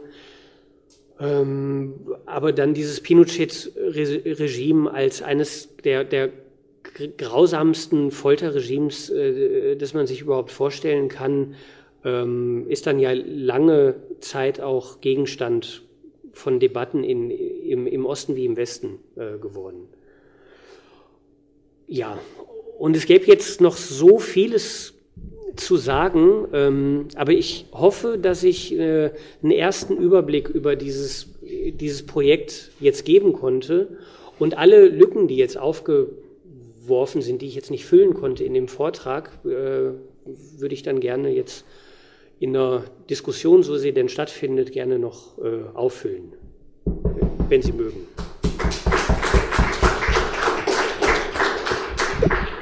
Ich, ich will mal mit der ersten Frage anfangen. Ähm, du hast ja einige von ihnen getroffen. Ähm, was haben die denn danach gemacht? Haben die sich sozusagen an anderen Staaten probiert einzubringen? Waren, sind die an die Unis zurückgegangen oder hat, sind die Pinochets Leuten in die Hände gefallen? Was ist sozusagen mit, mit dem Team von ihm passiert? Mhm. Also man kann vielleicht mal anfangen bei äh, Gibon Siepe, über den ich äh, gesprochen hatte, der der Designer äh, dieses Ops Room gewesen ist und auch noch ganz viele andere äh, Funktionen hatte, der sozusagen auch so ein bisschen das, der Kopf des Arbeitsteams äh, gewesen ist, der übrigens, ich habe ganz vergessen, das zu sagen, der Deutscher gewesen ist. Also man kann dem Namen das nicht unbedingt ansehen, aber es gab zwei, zwei Deutsche in dem Team damals. Äh, und er war eben einer davon. Und das beantwortet natürlich schon so ein bisschen die Frage. Also er hätte, hatte es relativ leicht, dann rechtzeitig aus dem Land rauszukommen. Ist später zwar nochmal äh, zurückgekehrt nach äh, Chile, aber ist dann erstmal nach Deutschland zurückgekehrt. West oder Ost? Bitte? West oder Ost? West. Nee, das, das war, also in meinem Roman kommt äh, zwar auch ein Ostdeutscher vor, äh, der ist, das ist aber fiktiv. Ähm, und es gibt auch so ein paar Elemente, die äh, fiktiv sind. Ich habe das aber auch ausgewiesen, äh, sozusagen. In, in dem Nachwort habe ich darauf hingewiesen, dass es eine äh, Geschichte ist, wo jetzt auch zum Beispiel die Hauptfigur, die ist natürlich so ein bisschen angelehnt von seiner Funktion her und so weiter an den Gibon Siepe, ähm, aber ganz, also andere ähm, Fakten äh, stimmen da auch nicht und sind eher so gebaut, dass es für die, ähm, dass es mir für die Geschichte so, also sage ich mal so ein bisschen lapidar in den äh, Kram gepasst hat äh, in dramaturgischer Hinsicht. Ich wollte nur noch kurz auf die Frage ähm, Fernando Flores zum Beispiel, den ich nicht persönlich äh, getroffen habe, der später auch eine wichtige Figur noch im öffentlichen Leben Chiles geworden ist, aber der ist drei Jahre lang, äh, der ist verhaftet worden und drei Jahre lang äh, gehörte er zu den Verschwunden. Glücklicherweise ist er nicht äh, umgekommen, aber es ist äh, anzunehmen, dass er e-, eben in einem dieser Lager auch gewesen ist und auch gefoltert worden ist. Äh, einige von den Leuten, die ich getroffen habe, äh, hier ist auch ein Foto, einer der Designer hieß ähm, Rodrigo Walker. Ähm, da ist er. Ähm, ist, er hat dann später in Chile ein Designbüro äh, eröffnet. Hm, das waren Leute, die teilweise ähm, sozusagen eine, eine linke Sympathien hatten, aber in erster Linie waren das Leute, die an einem Projekt teilgenommen haben, die, äh, für das sie auch Interesse hatten und für die, für die sie auch, für das sie auch gebrannt haben, aber die haben zu der Zeit teilweise auch noch ganz, ganz viele an, andere Dinge getan. Und jetzt gerade wo, wo ich von Rodrigo Walker spreche, der ist relativ unbehelligt äh, da rausgekommen. Äh, genauso wie eine Reihe von anderen äh, Leuten, die einfach gesagt haben, wir hatten jetzt mit der Regierung nichts zu tun, wir haben zwar an einem Projekt gearbeitet, aber das ähm, ist sozusagen, die, die sind da weltanschaulich flexibel geblieben, könnte man jetzt vielleicht mal wertneutral sagen. Äh, und andere Leute, insbesondere solche, die in, in einer Partei gewesen sind, also entweder in einer dieser Unterparteien der Unidad Popular oder sogar im MIR, äh, was nochmal so eine besondere Geschichte ist, der nicht in der Regierung ist, gewesen ist, aber so eine, so eine ganz radikale äh, Opposition sozusagen in der Opposition gewesen ist. Äh, solche Leute hat es eben auch gegeben, die wollten mit mir äh, nicht offen darüber reden. Ich habe äh, dann gemerkt, die haben das gesagt, das war eine Scheißzeit äh, ähm, dann nach dem Putsch und ähm, Sie, Sie, haben dann gesagt, dass Sie froh sind, noch am Leben gewesen zu sein. Und was das bedeutet, ist im Grunde ähm, einschlägig äh, bekannt. Also äh, fast alle Leute, die äh, interniert gewesen sind in einem äh, dieser Lager, sind auch gefoltert worden. Äh, also das ist so ein Irrsinn, weil das, teilweise wurden denen ja nicht mal Fragen gestellt. So. Und das, äh, also die, die, sich diese Grausamkeit zu erklären, ist, ist jetzt nochmal ein ganz anderes Kapitel. Ähm, Okay, ähm, also das zu der, zu der Frage, was jetzt aus denen geworden ist. Und zum, der Kopf? Der ah, und Stafford Beer. Äh, Stafford Beer hat äh, nach dem Scheitern äh, dieses Projekts, das dann noch in einem anderen lateinamerikanischen Land, ich glaube es war Bolivien, äh, versucht, so etwas Ähnliches auf die Beine zu stellen. Das hat aber nicht geklappt. Ähm, und er ist dann relativ bald für zehn Jahre in einer ähm, Gebirgshütte ohne fließendes Wasser und Strom in Wales gelandet. Da rührt dieses, ähm, da rührt dieses Foto vom äh, Schluss her. Also es ist mir noch nicht so ganz klar, wie er das gemacht hat. Er war auch verheiratet, Vater von sieben Kindern ähm, zu der Zeit. Ähm, es ist aber kolportiert, ich meine, vielleicht war das auch sein Wochenendhaus, ähm, aber es ist eben kolportiert, dass er sehr, sehr lange Zeit äh, eben äh, sich vollständig zurückgezogen hat und einen völlig anderen Weg. Ich habe ja eingangs gesagt, das war ein Mann mit vielen äh, Interessen, auch äh, sehr, sehr belesen, äh, der sich aber zumindest aus diesem äh, gesamten ähm, Management-Umfeld dann zurückgezogen hat. Okay, ich würde jetzt euch die Möglichkeit geben, Fragen zu stellen, Anmerkungen oder sonstiges? Ja, ich habe gerade gesehen, da, da, da, war doch ist schon okay. Dann, du hattest dich als Erster gemeldet und dann du. Ja, ich, ich habe eine ganz kurze Frage zu, äh, zu der, wenn es geklappt hätte, zu der Organisation. Ich meine, es ähm, zeigen so dieser Raum, so Stühle, so die Person. Ähm, wird davon geredet, dass es so eine technokratische, wirtschaftliche oder Regierung, die sich auf Technik verlässt und dann daran kalt an die Menschen vorbeigeht. Ähm, Gab es da irgendwie so ein Auswahlkriterium, wie diese sieben Stühle in diesem Room äh, besetzt werden? Beziehungsweise ob das auch austauschbar ist bei Fehlinformationen und Fehlentscheidungen? Mhm. Oder wie die organisatorische die der Informationsempfänger sozusagen gegenüber sind, wenn die zum Beispiel. Mhm. Also ich äh, kann äh, darauf antworten mit dem, was ich ähm, von, von Stafford Beer ähm, weiß, wie er sich das gedacht hat. Ähm, das sollten Ver Vertreter äh, aus ganz unterschiedlichen, also wechselnde Vertreter, das sollte so ein Rotationsmodell äh, sein, sollten, es sollte eben keine technokratische Kaste sein, äh, die sich da sozusagen auch auf Grundlage persönlicher Bekanntschaften und Vorlieben sozusagen äh, abstimmt, sondern es sollte äh, rotieren, soll, sollte das ein Gremium sein, ähm, aus äh, Leuten und Entscheidungsträger, äh, Entscheidungsträgern, deren Entscheidungen gerade gefragt waren. Also das war dann auch sehr abhängig davon sozusagen, welche, ähm, welche Schwerpunkte man jetzt für die chilenische Wirtschaft äh, gerade gesetzt hat. Meinetwegen, es gab Äh, dann gab es vielleicht äh, große Rückstände in der metallverarbeitenden Industrie und so weiter. Dann war eben der Gedanke, dann äh, nimmt man eben Leute dazu, die aus dem Bereich äh, kommen und mit, mit den Informationen auch was anfangen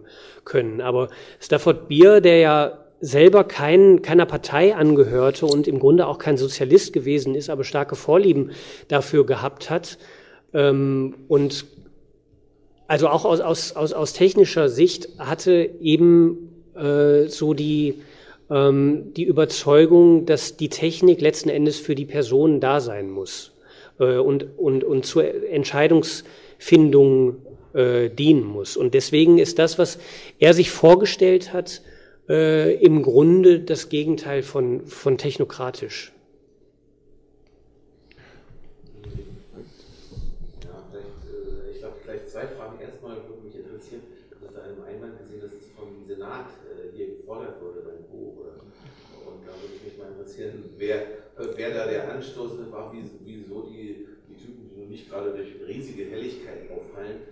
wie, wie die da so kommen, sich für so ein Thema zu interessieren. Das ist ja positiv, auch da historisch.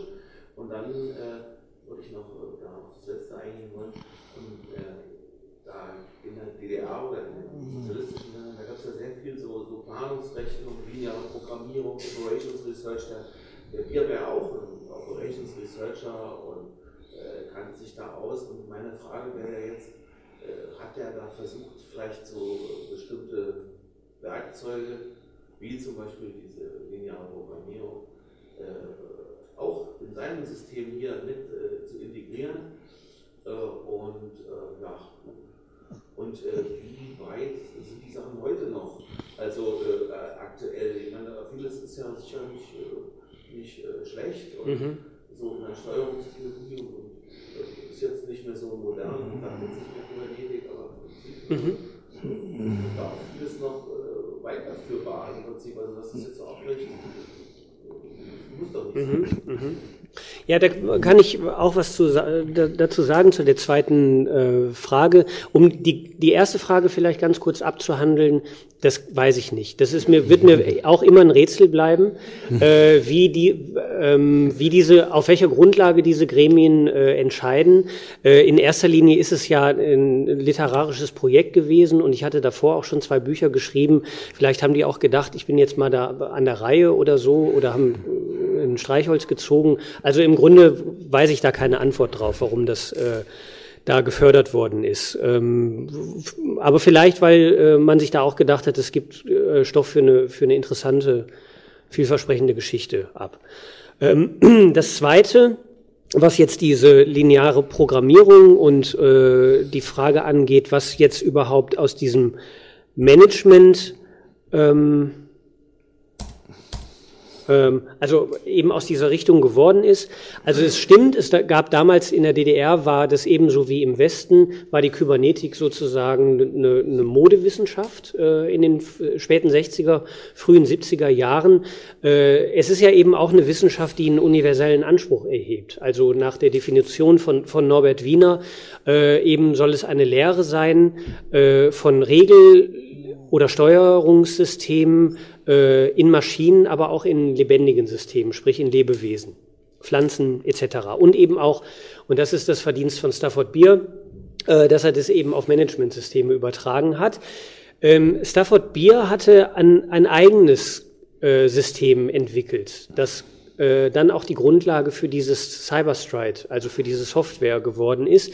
Das hat er äh, schon Ende der 50er Jahre in seinem Buch Cybernetics and Management hieß es, äh, vorgestellt äh, und dessen Name war Viable System Model.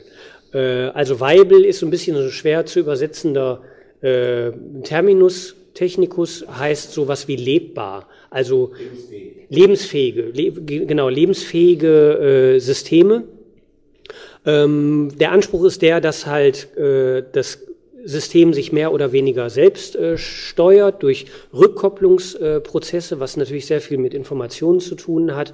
Und äh, das ist hier, auch das ist sehr, sehr schwer zu erklären und viele der Teammitglieder haben sich auch darüber beschwert, äh, dass das im Grunde ähm, dass sie nicht so recht verstanden haben. Was, also die, die, ähm, die Programmierer haben es verstanden, aber äh, im Grunde viele der Teammitglieder haben es nicht verstanden. Das ist ein fünfstufiges Modell. Also ähm, an, an deren Basis, das ist sozusagen das System 1. All das hier ist äh, System, System 1, steht ja auch klar. System 2, 3, 4, 5. Ähm, man kann sich vorstellen, mit System 1 ist alles das gemeint, äh, was, ähm, womit wertschöpfende Arbeit verbunden ist. Also wo tatsächlich Leute sitzen und was machen und was herstellen. Die Arbeiter könnte man jetzt sagen. Ähm, das sind die, die irgendwas machen, aber nicht notwendigerweise einen Begriff davon haben, was genau sie tun, äh, in, in, in, in welcher Form der Arbeitsteilung. Dafür war das äh, das System 2 zuständig äh, und auch mit welcher Zielsetzung sozusagen, wie die anderen ähm, Industrien aussehen. Dafür war das System 3 zuständig. Das System 4 hatte, ähm, also natürlich alles verbunden mit verschiedenen Gremien. Das System, hatte, das System 4 hatte äh, sozusagen die Zielsetzung, äh, zukünftige Entwicklungen vorwegzunehmen und das System 5 äh, ist der Kopf des Ganzen. Das ist jetzt sehr abstrakt gesprochen. Ähm, man könnte jetzt das ähm, in Chile äh, sozusagen verschiedenen Regierungsbehörden äh, zuordnen. Man könnte aber auch äh, abstrakt sagen, also das ist etwas, was äh, Stafford Beer seit den späten 50er Jahren auch äh, betrieben hat. Also er war damit auch ein heute man, würde man sagen, so ein Consultant, ein Unabhängiger. Und er hat das eben auch äh, in der freien Wirtschaft sozusagen angeboten und, und äh, den Leuten vorgestellt als ein System, nach dem äh, effektiv Management betrieben werden kann. Ähm, und es gibt so eine kleine Anekdote, wo er eben ich hatte das vor, vorhin ja gesagt, dass er Allende persönlich das Projekt auch vorgestellt hat. Und Allende, der ja äh, Arzt gewesen ist, also im Grunde auch ein Naturwissenschaftler, äh, hatte sehr großes Verständnis, also tatsächlich den Horizont auch zu verstehen, äh, wovon äh, er da spricht. Und er hat ihm halt dieses mit dem Schaubild auch sozusagen äh, vorgelegt und, und erklärt und hat sozusagen die einzelnen Systeme so nach oben durchdekliniert, hat, sich, äh, hat dann so skizziert, wer da jetzt vorgesehen ist, was zu machen. Und als er zum System 5 gekommen ist und gesagt hat, das ist sozusagen der Kopf der Steuerung, ist Allende ihm ins Wort gefallen und, und hat gesagt, ah, El Pueblo. Also für ihn war klar, äh, dass äh, im Grunde das Volk äh, diese, äh, diese oberste Kontrolle, wenn man so will, ähm, ausübt. Und das ist nur konsequent gedacht, weil er war, war ja in seinem Selbstverständnis auch äh, ein Mandatsträger. Also er war dafür da, also hatte sozusagen den geschichtlichen Auftrag, äh, um den Willen des Volkes parlament, parlamentarisch äh, umzusetzen. Hitler hat sich nicht unbedingt darauf berufen, oder? Ja, ja, ja aber gut, das jetzt auf einer anderen Grundlage vielleicht, könnte man sagen. Du hattest dich gemeldet, du, du und du. Nein.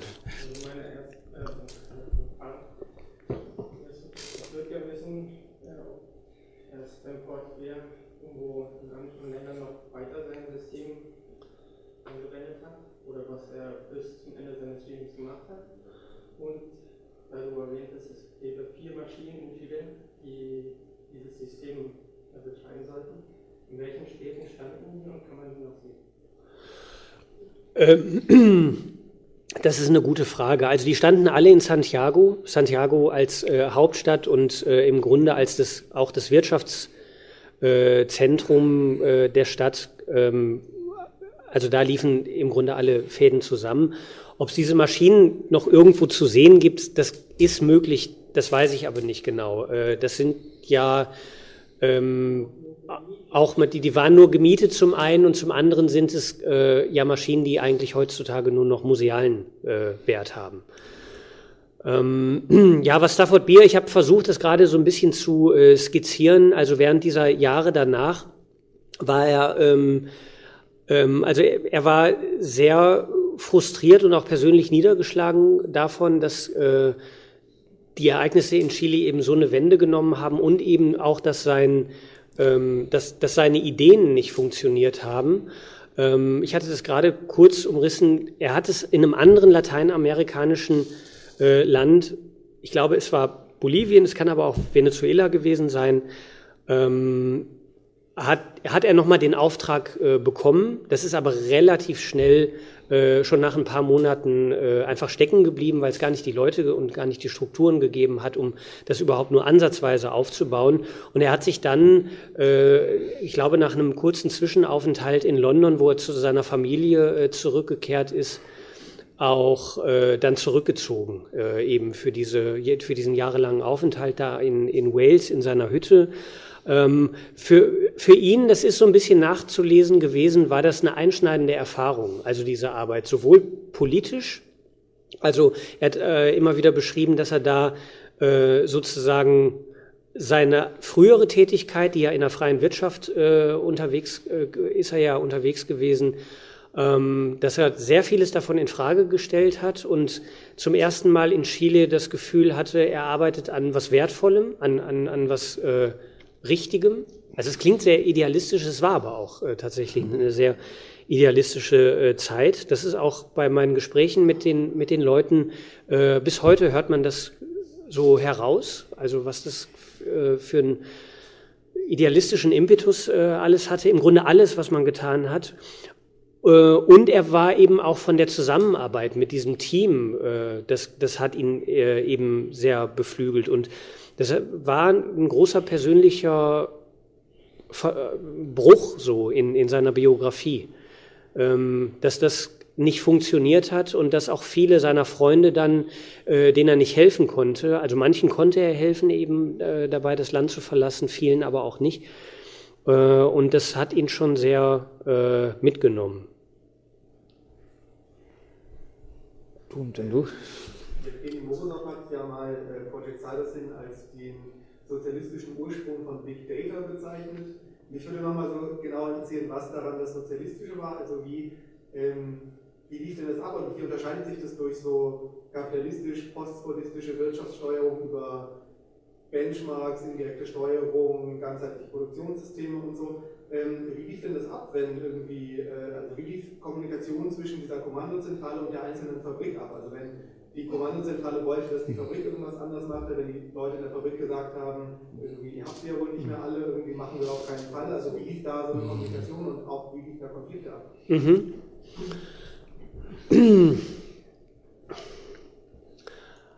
Also was das dezidiert Sozialistische daran ist, ähm, kann man nur so beantworten, dass, ähm, dass, dass es nicht als Instrument ähm, zu einer Zentralverwaltungs-, äh, zur Verwirklichung oder zur Umsetzung einer Zentralverwaltungswirtschaft gedacht war.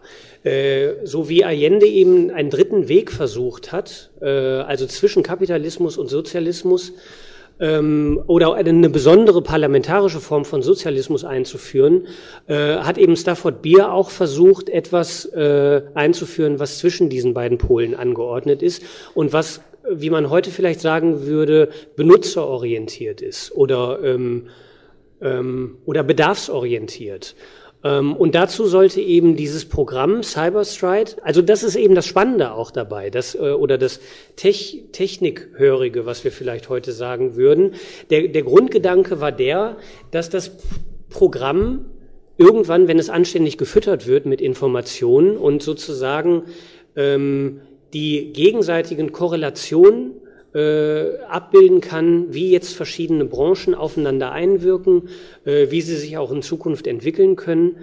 Ähm, das Programm wird errechnen können, welche äh, Bedarfe daraus äh, entstehen. Das Programm weiß zum Beispiel, ähm, wenn äh, ein Bevölkerungszuwachs zu erwarten ist, dann weiß das Programm, äh, dass in ganz vielen Bereichen mehr produziert worden ist. Das ist ein ganz einfaches Beispiel, um sich das so, so ein bisschen ähm, vorzustellen, äh, mit, mit welchem Glauben äh, Stafford Beer auch eben gedacht hat, man kann sozusagen dem Programm irgendwann überlassen, vorauszusehen, wo, äh, wo Bedarfe entstehen und wo es dann notwendig ist, ähm,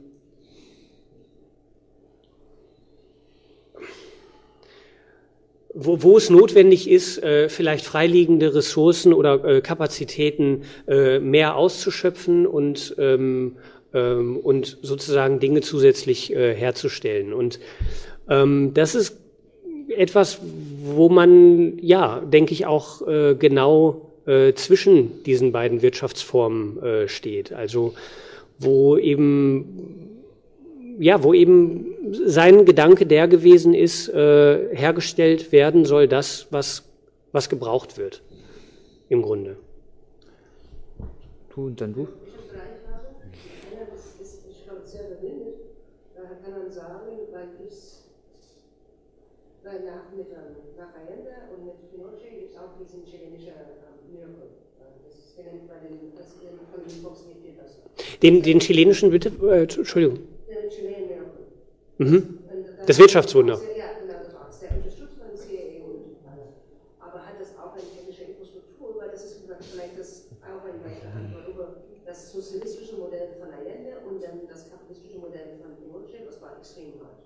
Mhm. Was war das technische Modell von danach? Mhm. du? Und dann hat das ganze Projekt einen Einfluss an zum Beispiel ARPANET, ähm, der C3, Dings, wie hat die das genommen und dann mitgearbeitet? Und auch kann ich mir noch erklären, ich habe das nicht verstanden, was ist denn, mit Club of Rome und Cyberstrike in der Software? Mhm. Ja, das kann, kann ich äh, gleich nochmal sagen. Ähm, also zuerst zur ersten Frage, ob es da äh, sozusagen eine technische Infrastruktur gegeben hat für diese ähm, für dieses äh, Wirtschaftswunder. Das muss man ja wirklich in, äh, in Anführungsstriche setzen, weil es war kein, kein Wunder, sondern es war im Grunde eine Schocktherapie und der Schlüssel dazu war auch kein technologischer, sondern äh, der war ähm, ein, also der, der Ausbau sozusagen eines Unterdrückungsapparats, um jeglichen äh, Widerstand zu unterdrücken und um die äh, Privatisierung, in der natürlich der, der Schlüssel dann auch zur späteren Prosperität so von, von Chile äh, durchaus liegt. Das muss man wohl auch äh, konzidieren, aber äh, eben zu einem sehr hohen Preis ist es eben äh, passiert. Ähm, also ohne Rücksicht auf Verluste wurde wirklich alles, was nicht nied- und nagelfest ist, ähm, äh, pri privatisiert. Und es hat natürlich, es wird natürlich von den entsprechenden Leuten auch als eine Erfolgsgeschichte dargestellt bis heute. Aber bis heute ist eben diese Schere zwischen Arm äh, und Reich. Es ist nicht mehr so wie äh, damals in 50er, 60er Jahren, aber äh, soziale Ungleichheit äh, ist, ist nach wie vor ein Thema wie in jedem anderen äh, lateinamerikanischen Land. Ähm, Vielleicht noch ganz kurz dazu. Also es gab, äh, es gab Wirtschaftsfachleute, die sogenannten Chicago Boys, äh, die unter Milton Friedman, äh, also so einem ganz äh, berüchtigten äh, Neoliberalen, in Chicago, in Chicago eben äh, gelernt hatten, ihr Handwerk sozusagen und dann nach Chile äh, zurückgekommen sind. Und die haben dann auch teilweise äh, viele Posten bekommen. Ähm, die dritte Frage weiß ich jetzt noch, also diese, das, das sind jetzt so Fachbegriffe gewesen. Cyberstride meint die Software, ne, mit der, mit, mit der äh, die Daten verarbeitet worden sind. Der Ops Room war dieser Raum, den ich auch am Anfang gezeigt habe. Und was war es noch? Was, äh, Die Frage war denn, was war das Einfluss an C3 oder CCC von ARPANET? So was war denn. ah ja, genau, genau. Und auch, was war denn das Verbindung oder die Beziehung oder Einfluss an Club of Rome? Was hat das, das habe ich nicht verstanden. Club of Rome. Mhm. Ja, bei dem Club of Rome äh, war im Grunde die, die, ähm, die Verbindung, dass äh, die eine ähnliche Software benutzt haben, um diese Wirtschaftssimulation äh, durchzuführen, nur in einem viel größeren Maßstab.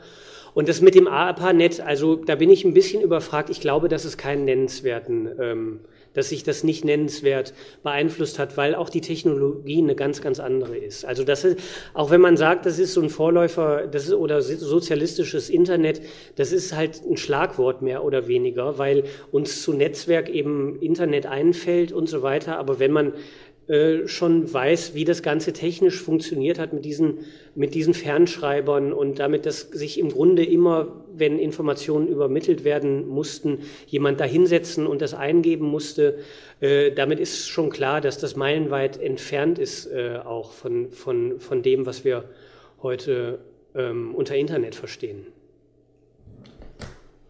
Aber erstmal der und dann geht es wieder rüber. Wollte sozusagen nochmal einen Kommentar zu der Frage von eben, was das Sozialistische wäre, sozusagen vielleicht geben. Also es ist, äh, äh, es ist sozusagen Technik äh, ein Instrument, um Wirtschaft zu organisieren und zu planen. Du kannst es sozusagen einsetzen, um den Profit zu maximieren um deine sozusagen Stellung auf dem Markt zu verbessern. Du kannst es natürlich dafür einsetzen, sozusagen eine Volkswirtschaft sozusagen die Bedürfnisse der Menschen einer Volkswirtschaft zu erfüllen. Und das sozusagen, es ist keine technische Frage, was das Sozialistische daran ist, sondern eher eine Inhalte.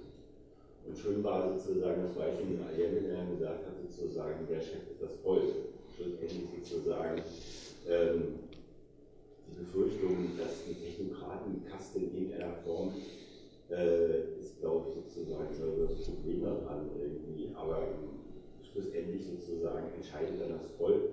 Und die Frage ist, bildest du das Volk ein, dass es in der Lage ist, sozusagen die Funktion des Chefs zu übernehmen? Das ist, glaube ich, Frage. Mhm. Aber das ist sozusagen mal so ein Kommentar. Ähm, noch auf sozusagen die äh, Chicago Boys, also nicht, nicht zuletzt die Chile sozusagen nach dem Putsch irgendwie als erstes Experimentierfeld als Land in der Neoliberalismus sozusagen ausprobiert wurde. Was natürlich interessant ist, dass sozusagen das eine Extrema der Versuch sozusagen mit äh, elektronischer Datenverarbeitung in irgendeiner Form sozusagen das andere Extremer zu machen, dann sozusagen genau das Gegenteil Extremer sozusagen nach dem Rückschritt auch ausprobiert wird. Also kann Zufall sein, ist natürlich sozusagen sehr interessant. Ähm, die Frage ist sozusagen auch noch irgendwie, weil du erwähnt hast, was in deinem Buch getaucht aus deutscher auch. Also sozusagen der Realsozialismus hat sozusagen ebenfalls versucht, sozusagen Gesellschaft, sozusagen die Ökonomie von der Gesellschaft zu planen. Und ist das sozusagen aus vielerlei Gründen irgendwie so ein bisschen daran gescheitert. Und äh, interessant wäre vielleicht, äh, hat der Realsitz das wahrgenommen? Ist das dir bei deinen Recherchen sozusagen aufgefallen, dass der Realsitz diese, diese Variante irgendwie, die ja sozusagen, also nicht unbedingt dasselbe, aber was sozusagen im Realsitz gemacht wurde, irgendwie, weil äh, und wir haben, wenn, wenn darauf reagiert, mein Gott, ich kann ganz viele Fragen. Stellen, ich schließe jetzt mal ab, der ersten Frage, nachdem dort das ausprobiert wurde und im anderen Land sozusagen, gibt es deines Wissens irgendwie seitdem eine Tradition sozusagen, eine Ökonomie sozusagen so zu planen, in den Jahrzehnten danach noch? Und äh, kennst du äh, ja, aus deinen Recherchen sozusagen Leute, die das sozusagen heute ähm,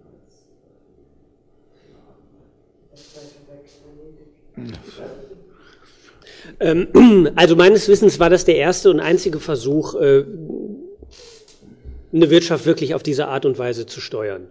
Ähm, dieses Managementmodell, das hier jetzt noch gerade da äh, ähm, dran gebeamt wird, äh, wird so noch praktiziert. Es gibt so ein Management-Institut in St. Gallen, die, die auch relativ, also da stößt man oft drauf, wenn man Cybersyn googelt ähm, die dieses in einer abgeschwächten Form noch verwenden.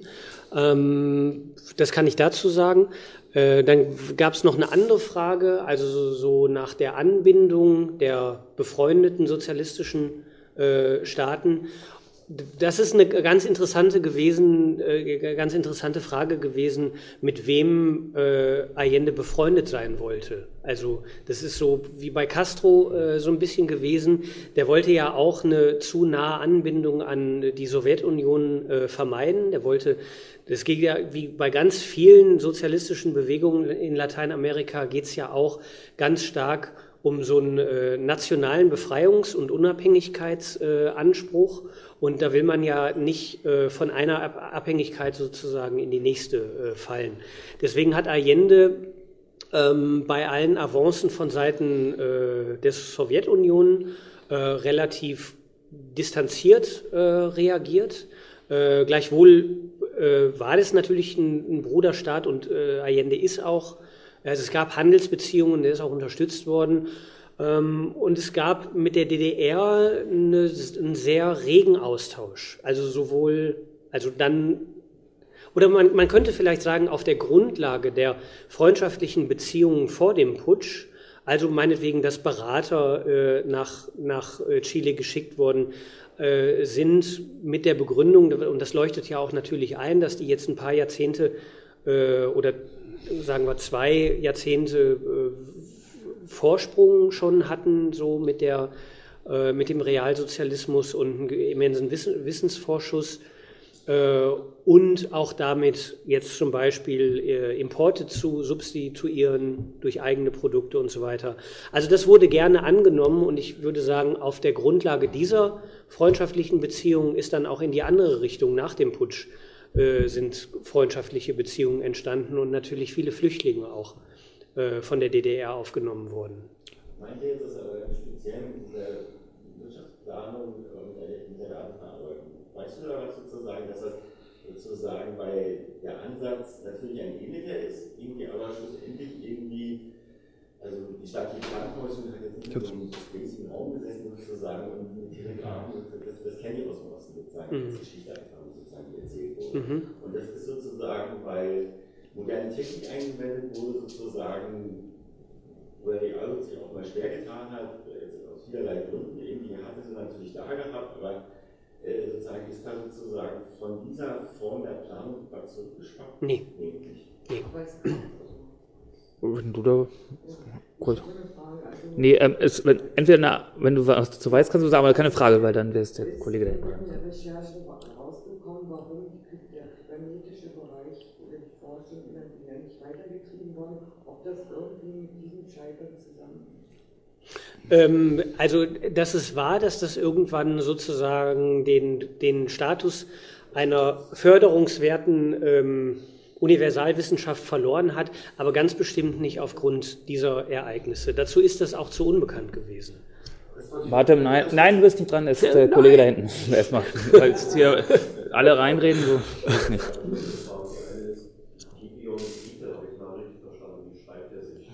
Bitte? Äh, G, äh, G-U-I als mit Vornamen und dann Bonsipe, wie man es spricht, B-O-N-S-I-E-P-E. E. Bonsipe. Mhm. Nicht I, das französische. Nee, mit, äh, also G-U-I wird er geschrieben. Ich weiß auch nicht, warum der, äh, also der ist in äh, Norddeutschland geboren. Genau. Also findet man auch ganz viel über, über den, der ist auch immer noch, äh, wenn, man, wenn man weiß, wie man es schreibt, genau.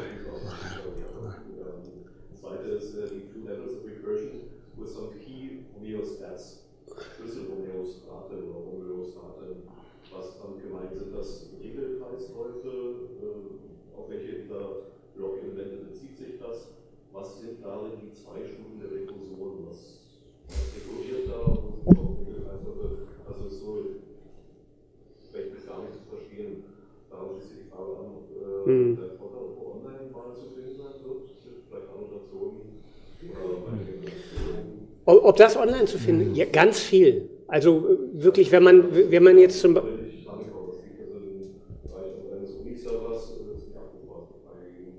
Was ist nicht freigegeben?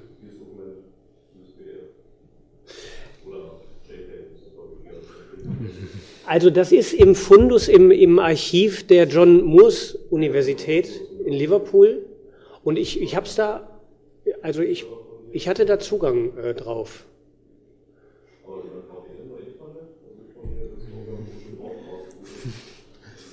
Ja.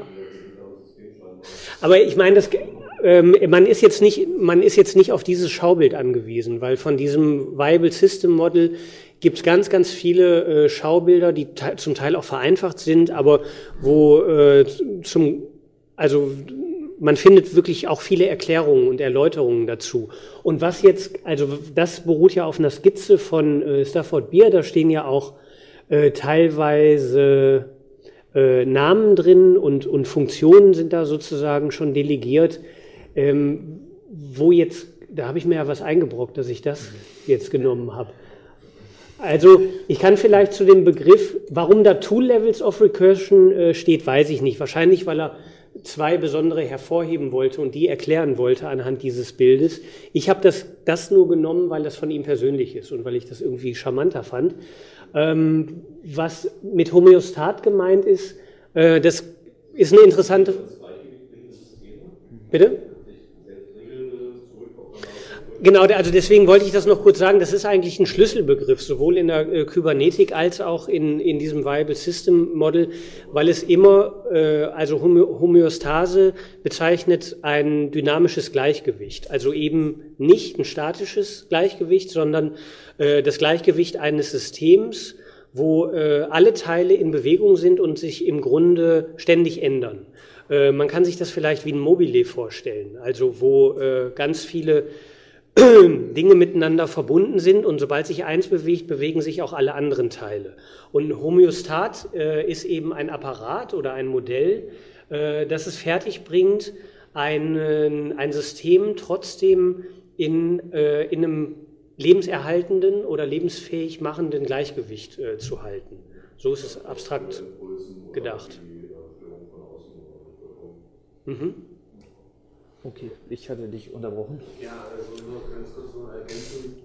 Äh, äh, äh, äh, gab es denn im, im, Sozialismus auch äh, Leute, also man hat, wir haben ja festgestellt, wir haben ja sozusagen, also äh, sagt, der sagt ja auch, äh, es ist universell einsetzbar, also sowohl im kapitalistischen Unternehmen als auch jetzt in sozialistischen.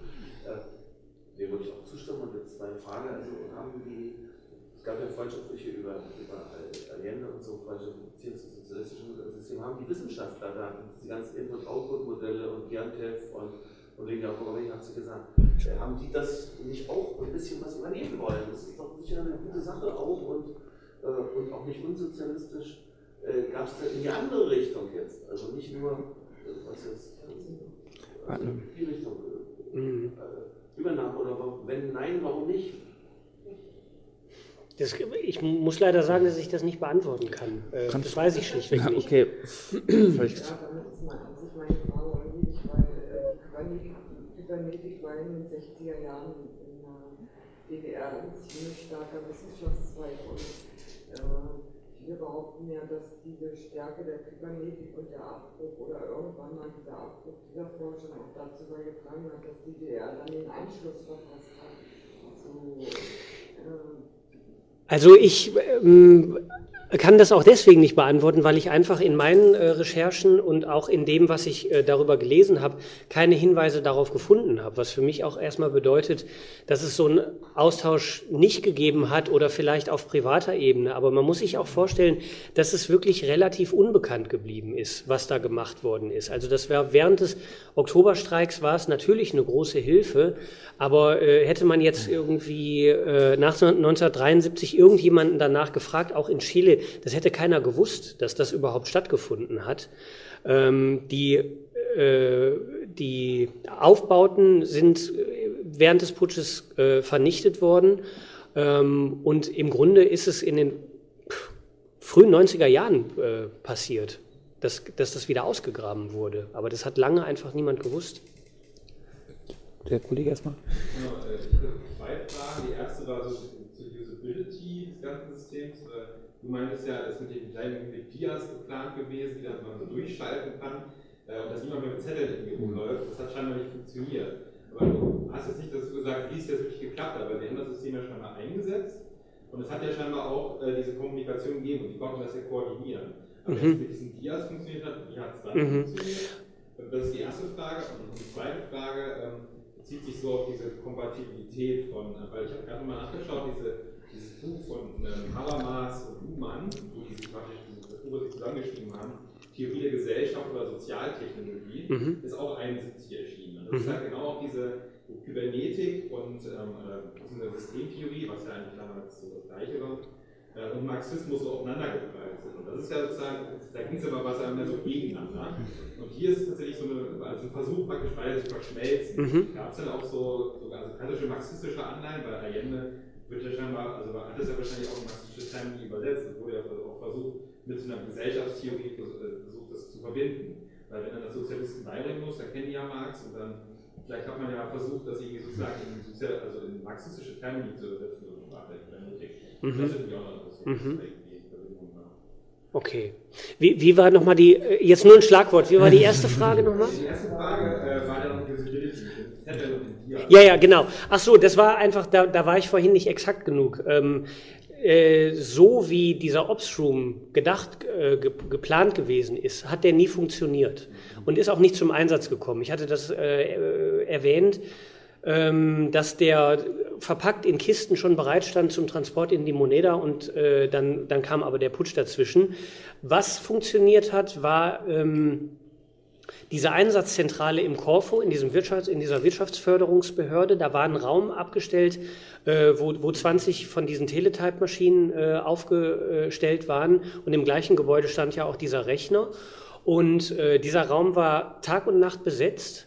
Ähm, und auf allen diesen 20 ähm, Fernschreibern liefen Tag und Nacht äh, sozusagen ähm, Faxe und, und diese Loch, Lochstreifen ein und aus. Und äh, das wurde dann äh, gegengerechnet äh, in dem, in dem äh, Zentralrechner äh, und dann wieder zurückgeschickt. Äh, Und das ist natürlich ein Irrsinnsaufwand. Also das, ich habe mir das erzählen lassen, das muss ein fensterloser Raum gewesen sein, wo diese äh, Höllenmaschinen, die wirklich auch einen Irrsinnslärm gemacht haben, äh, standen. Da haben teilweise Leute auch äh, 24 Stunden geschlafen halt. Äh, dementsprechend muss es da, naja, muss man nicht weiter drauf eingehen, aber äh, soweit zur Usability. Also man kann sich vorstellen, wie benutzerunfreundlich das äh, gewesen ist. Die zweite Frage habe ich noch nicht beantwortet, ne? Und auch schon wieder vergessen. Ah, Habermas und, und Luhmann. Ja, das ist interessant. Also, dass da jetzt, ähm, dass da 71 auch so eine Debatte gerade zwischen den beiden äh, stattgefunden äh, gefunden hat. Das wusste ich bisher nicht.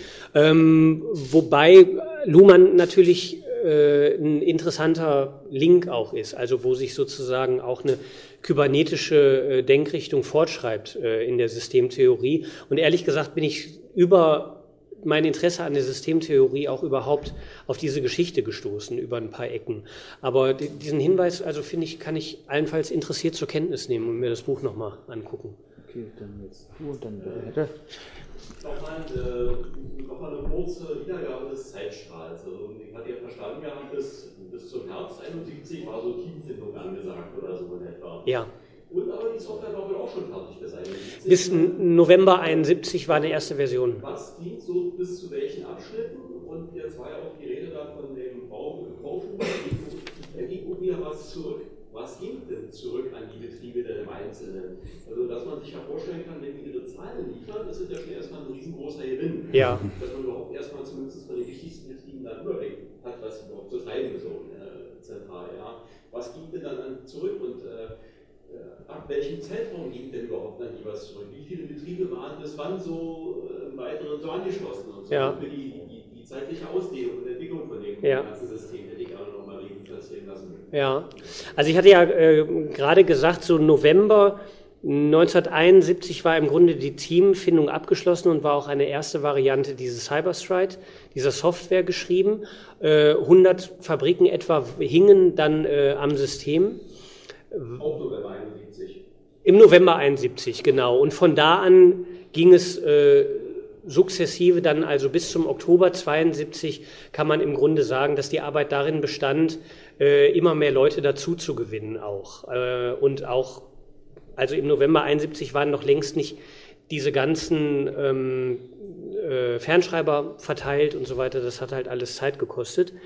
Ähm, was zurückging, waren ähm, sozusagen Empfehlungen, die auf Basis dieses Algorithmus, also dieses Cyber-Stride-Programms, äh, errechnet worden sind. Dabei ging es zum Beispiel, wenn jetzt eine Fabrik gemeldet hat, es gibt Kapazitäts, ähm, also nicht ausgelastete Kapazität zum Beispiel ähm, in, in einem bestimmten Herstellungsbereich. Und ein anderer meldet, äh, es, es gibt aber Nachfrage nach zum Beispiel bestimmten, nach einer bestimmten Art äh, von Teilen in der metallverarbeitenden in den Industrie, dann gingen halt diese Informationen mit, dem, mit der entsprechenden Botschaft äh, an, an die Fabrik, die das herstellen konnte. Also äh, einfach gesagt, mit dem Hinweis, passt mal auf, ähm, es gibt Leute, die brauchen das, was, was, was ihr herstellt, ähm, also macht das mal.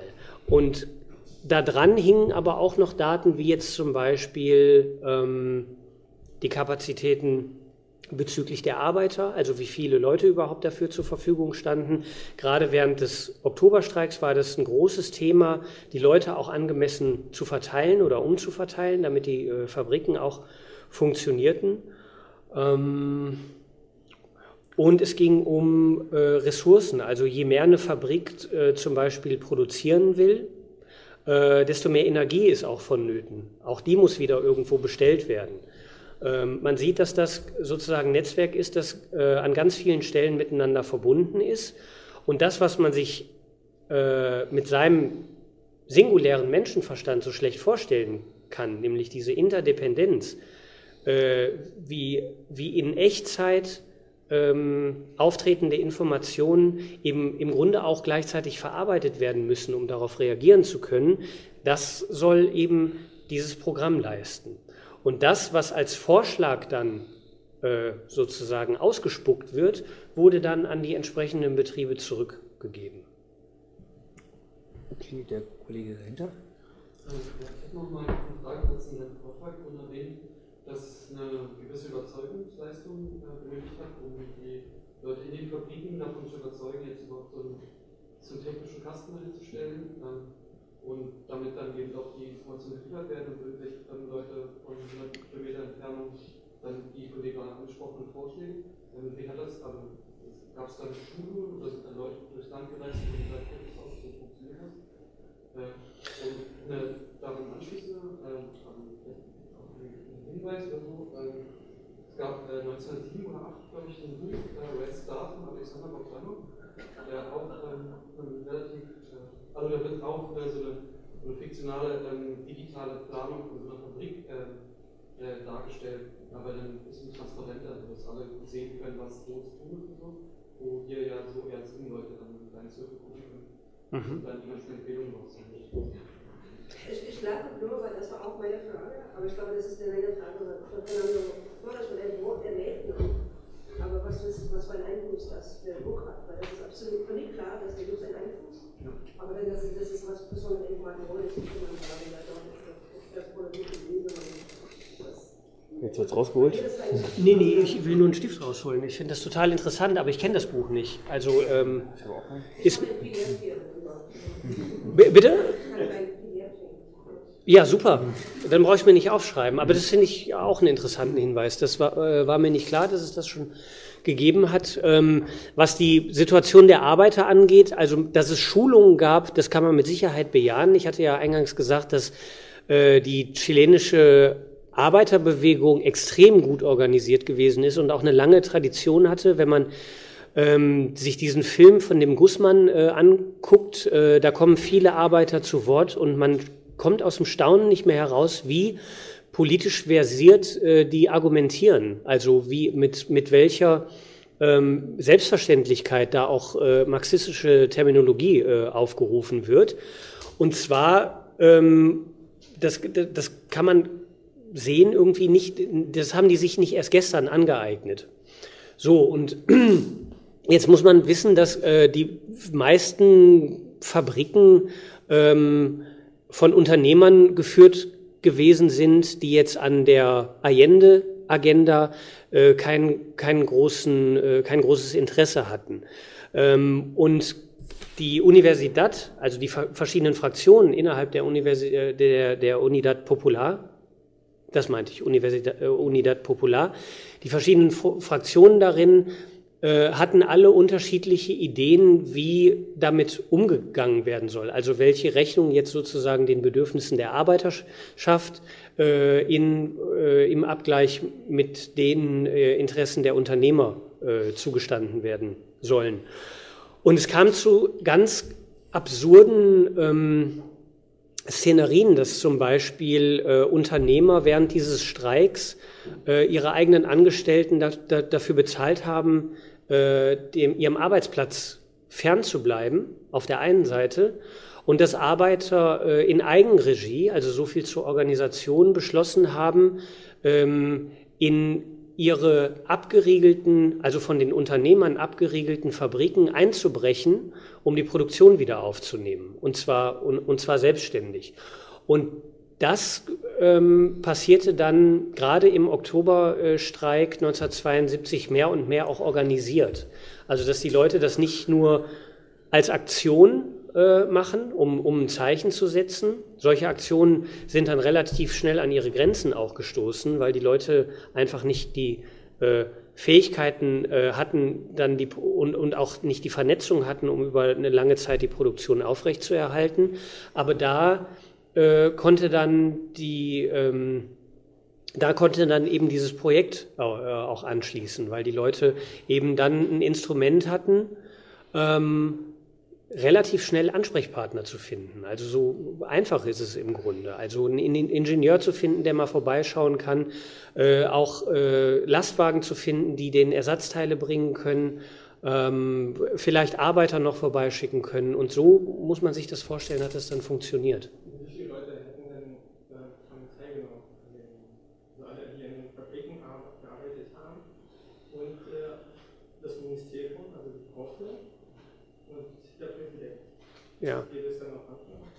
Also das, Cor das Corfo war nicht das Ministerium. Ähm, das Wirtschaftsministerium musste erst überzeugt werden eigentlich von diesem Projekt. Ähm, das Corfo war ein, Institut äh, von der Regierung gegründet, äh, das Techniken entwickelt hat und die dann dem Wirtschaftsministerium vorgestellt hat. Aber von diesem Projekt musste, ähm, musste das Wirtschaftsministerium erst überzeugt werden. Und da traf es sich dann gut, dass das während des Streiks so gut funktioniert hat, weil danach ist nämlich Fernando Flores zum Wirtschaftsminister ernannt worden. Und dann ging das alles äh, viel leichter. Eine absolute Zahl von Unterstützern kann ich, kann ich nicht nennen, weil einfach die, äh, die Angaben, wie viele Betriebe jetzt genau angeschlossen gewesen sind, sehr schwankend sind. Und äh, im Grunde wäre, ich könnte jetzt irgendeine Zahl sagen, aber das wäre nicht, nicht besonders äh, aussagekräftig.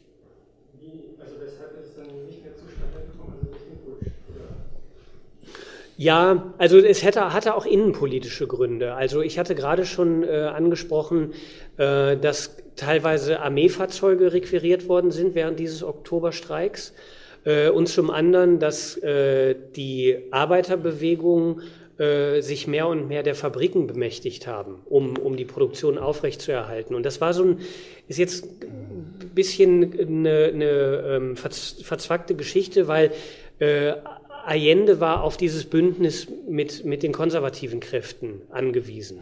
Das heißt, äh, der durfte im Grunde nichts abnicken, was das Privateigentum äh, antastet. Und was die Arbeiter gemacht haben, war genau das, nämlich Enteignung im Grunde. Die haben die Unternehmer, denen die Fabriken gehörten, gesagt, bleibt ihr mal zu Hause, wir machen das hier selber. Das ist Enteignung. Und Allende ähm, durfte das, konnte das nicht durchwinken, weil er sonst jeglichen Rückhalt in seiner Opposition äh, verloren hätte. Deswegen wurde das stillschweigend geduldet. Ähm, aber eben auch nicht immer. Und äh, letzten Endes ist das Projekt dann nach dem Putsch äh, aufgrund politischer ähm, Überlegungen immer so ein bisschen unterhalb des Radars geblieben, könnte man sagen. Also es war, es wurde weiter betrieben als, ähm, als Instrument, als beratendes Instrument, aber es hatte nicht mehr so diesen Impetus äh, wie zu Zeiten des Streiks, ähm, dass äh, dadurch wirklich äh, Entscheidungen getroffen und forciert wurden. Ähm, letzten Endes auch, weil Fernando Flores dann als neuer Wirtschaftsminister das nicht wollte.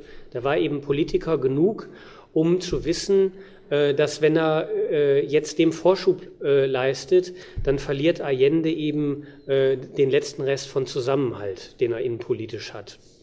So, also in groben Zügen. Das weiterzuentwickeln, das weiterzuentwickeln, das weiterzuentwickeln, was dann ja auch dazu führt, also dass, dass die Arbeiter ein Instrument an der Hand haben, um zu größerer Selbstständigkeit zu kommen.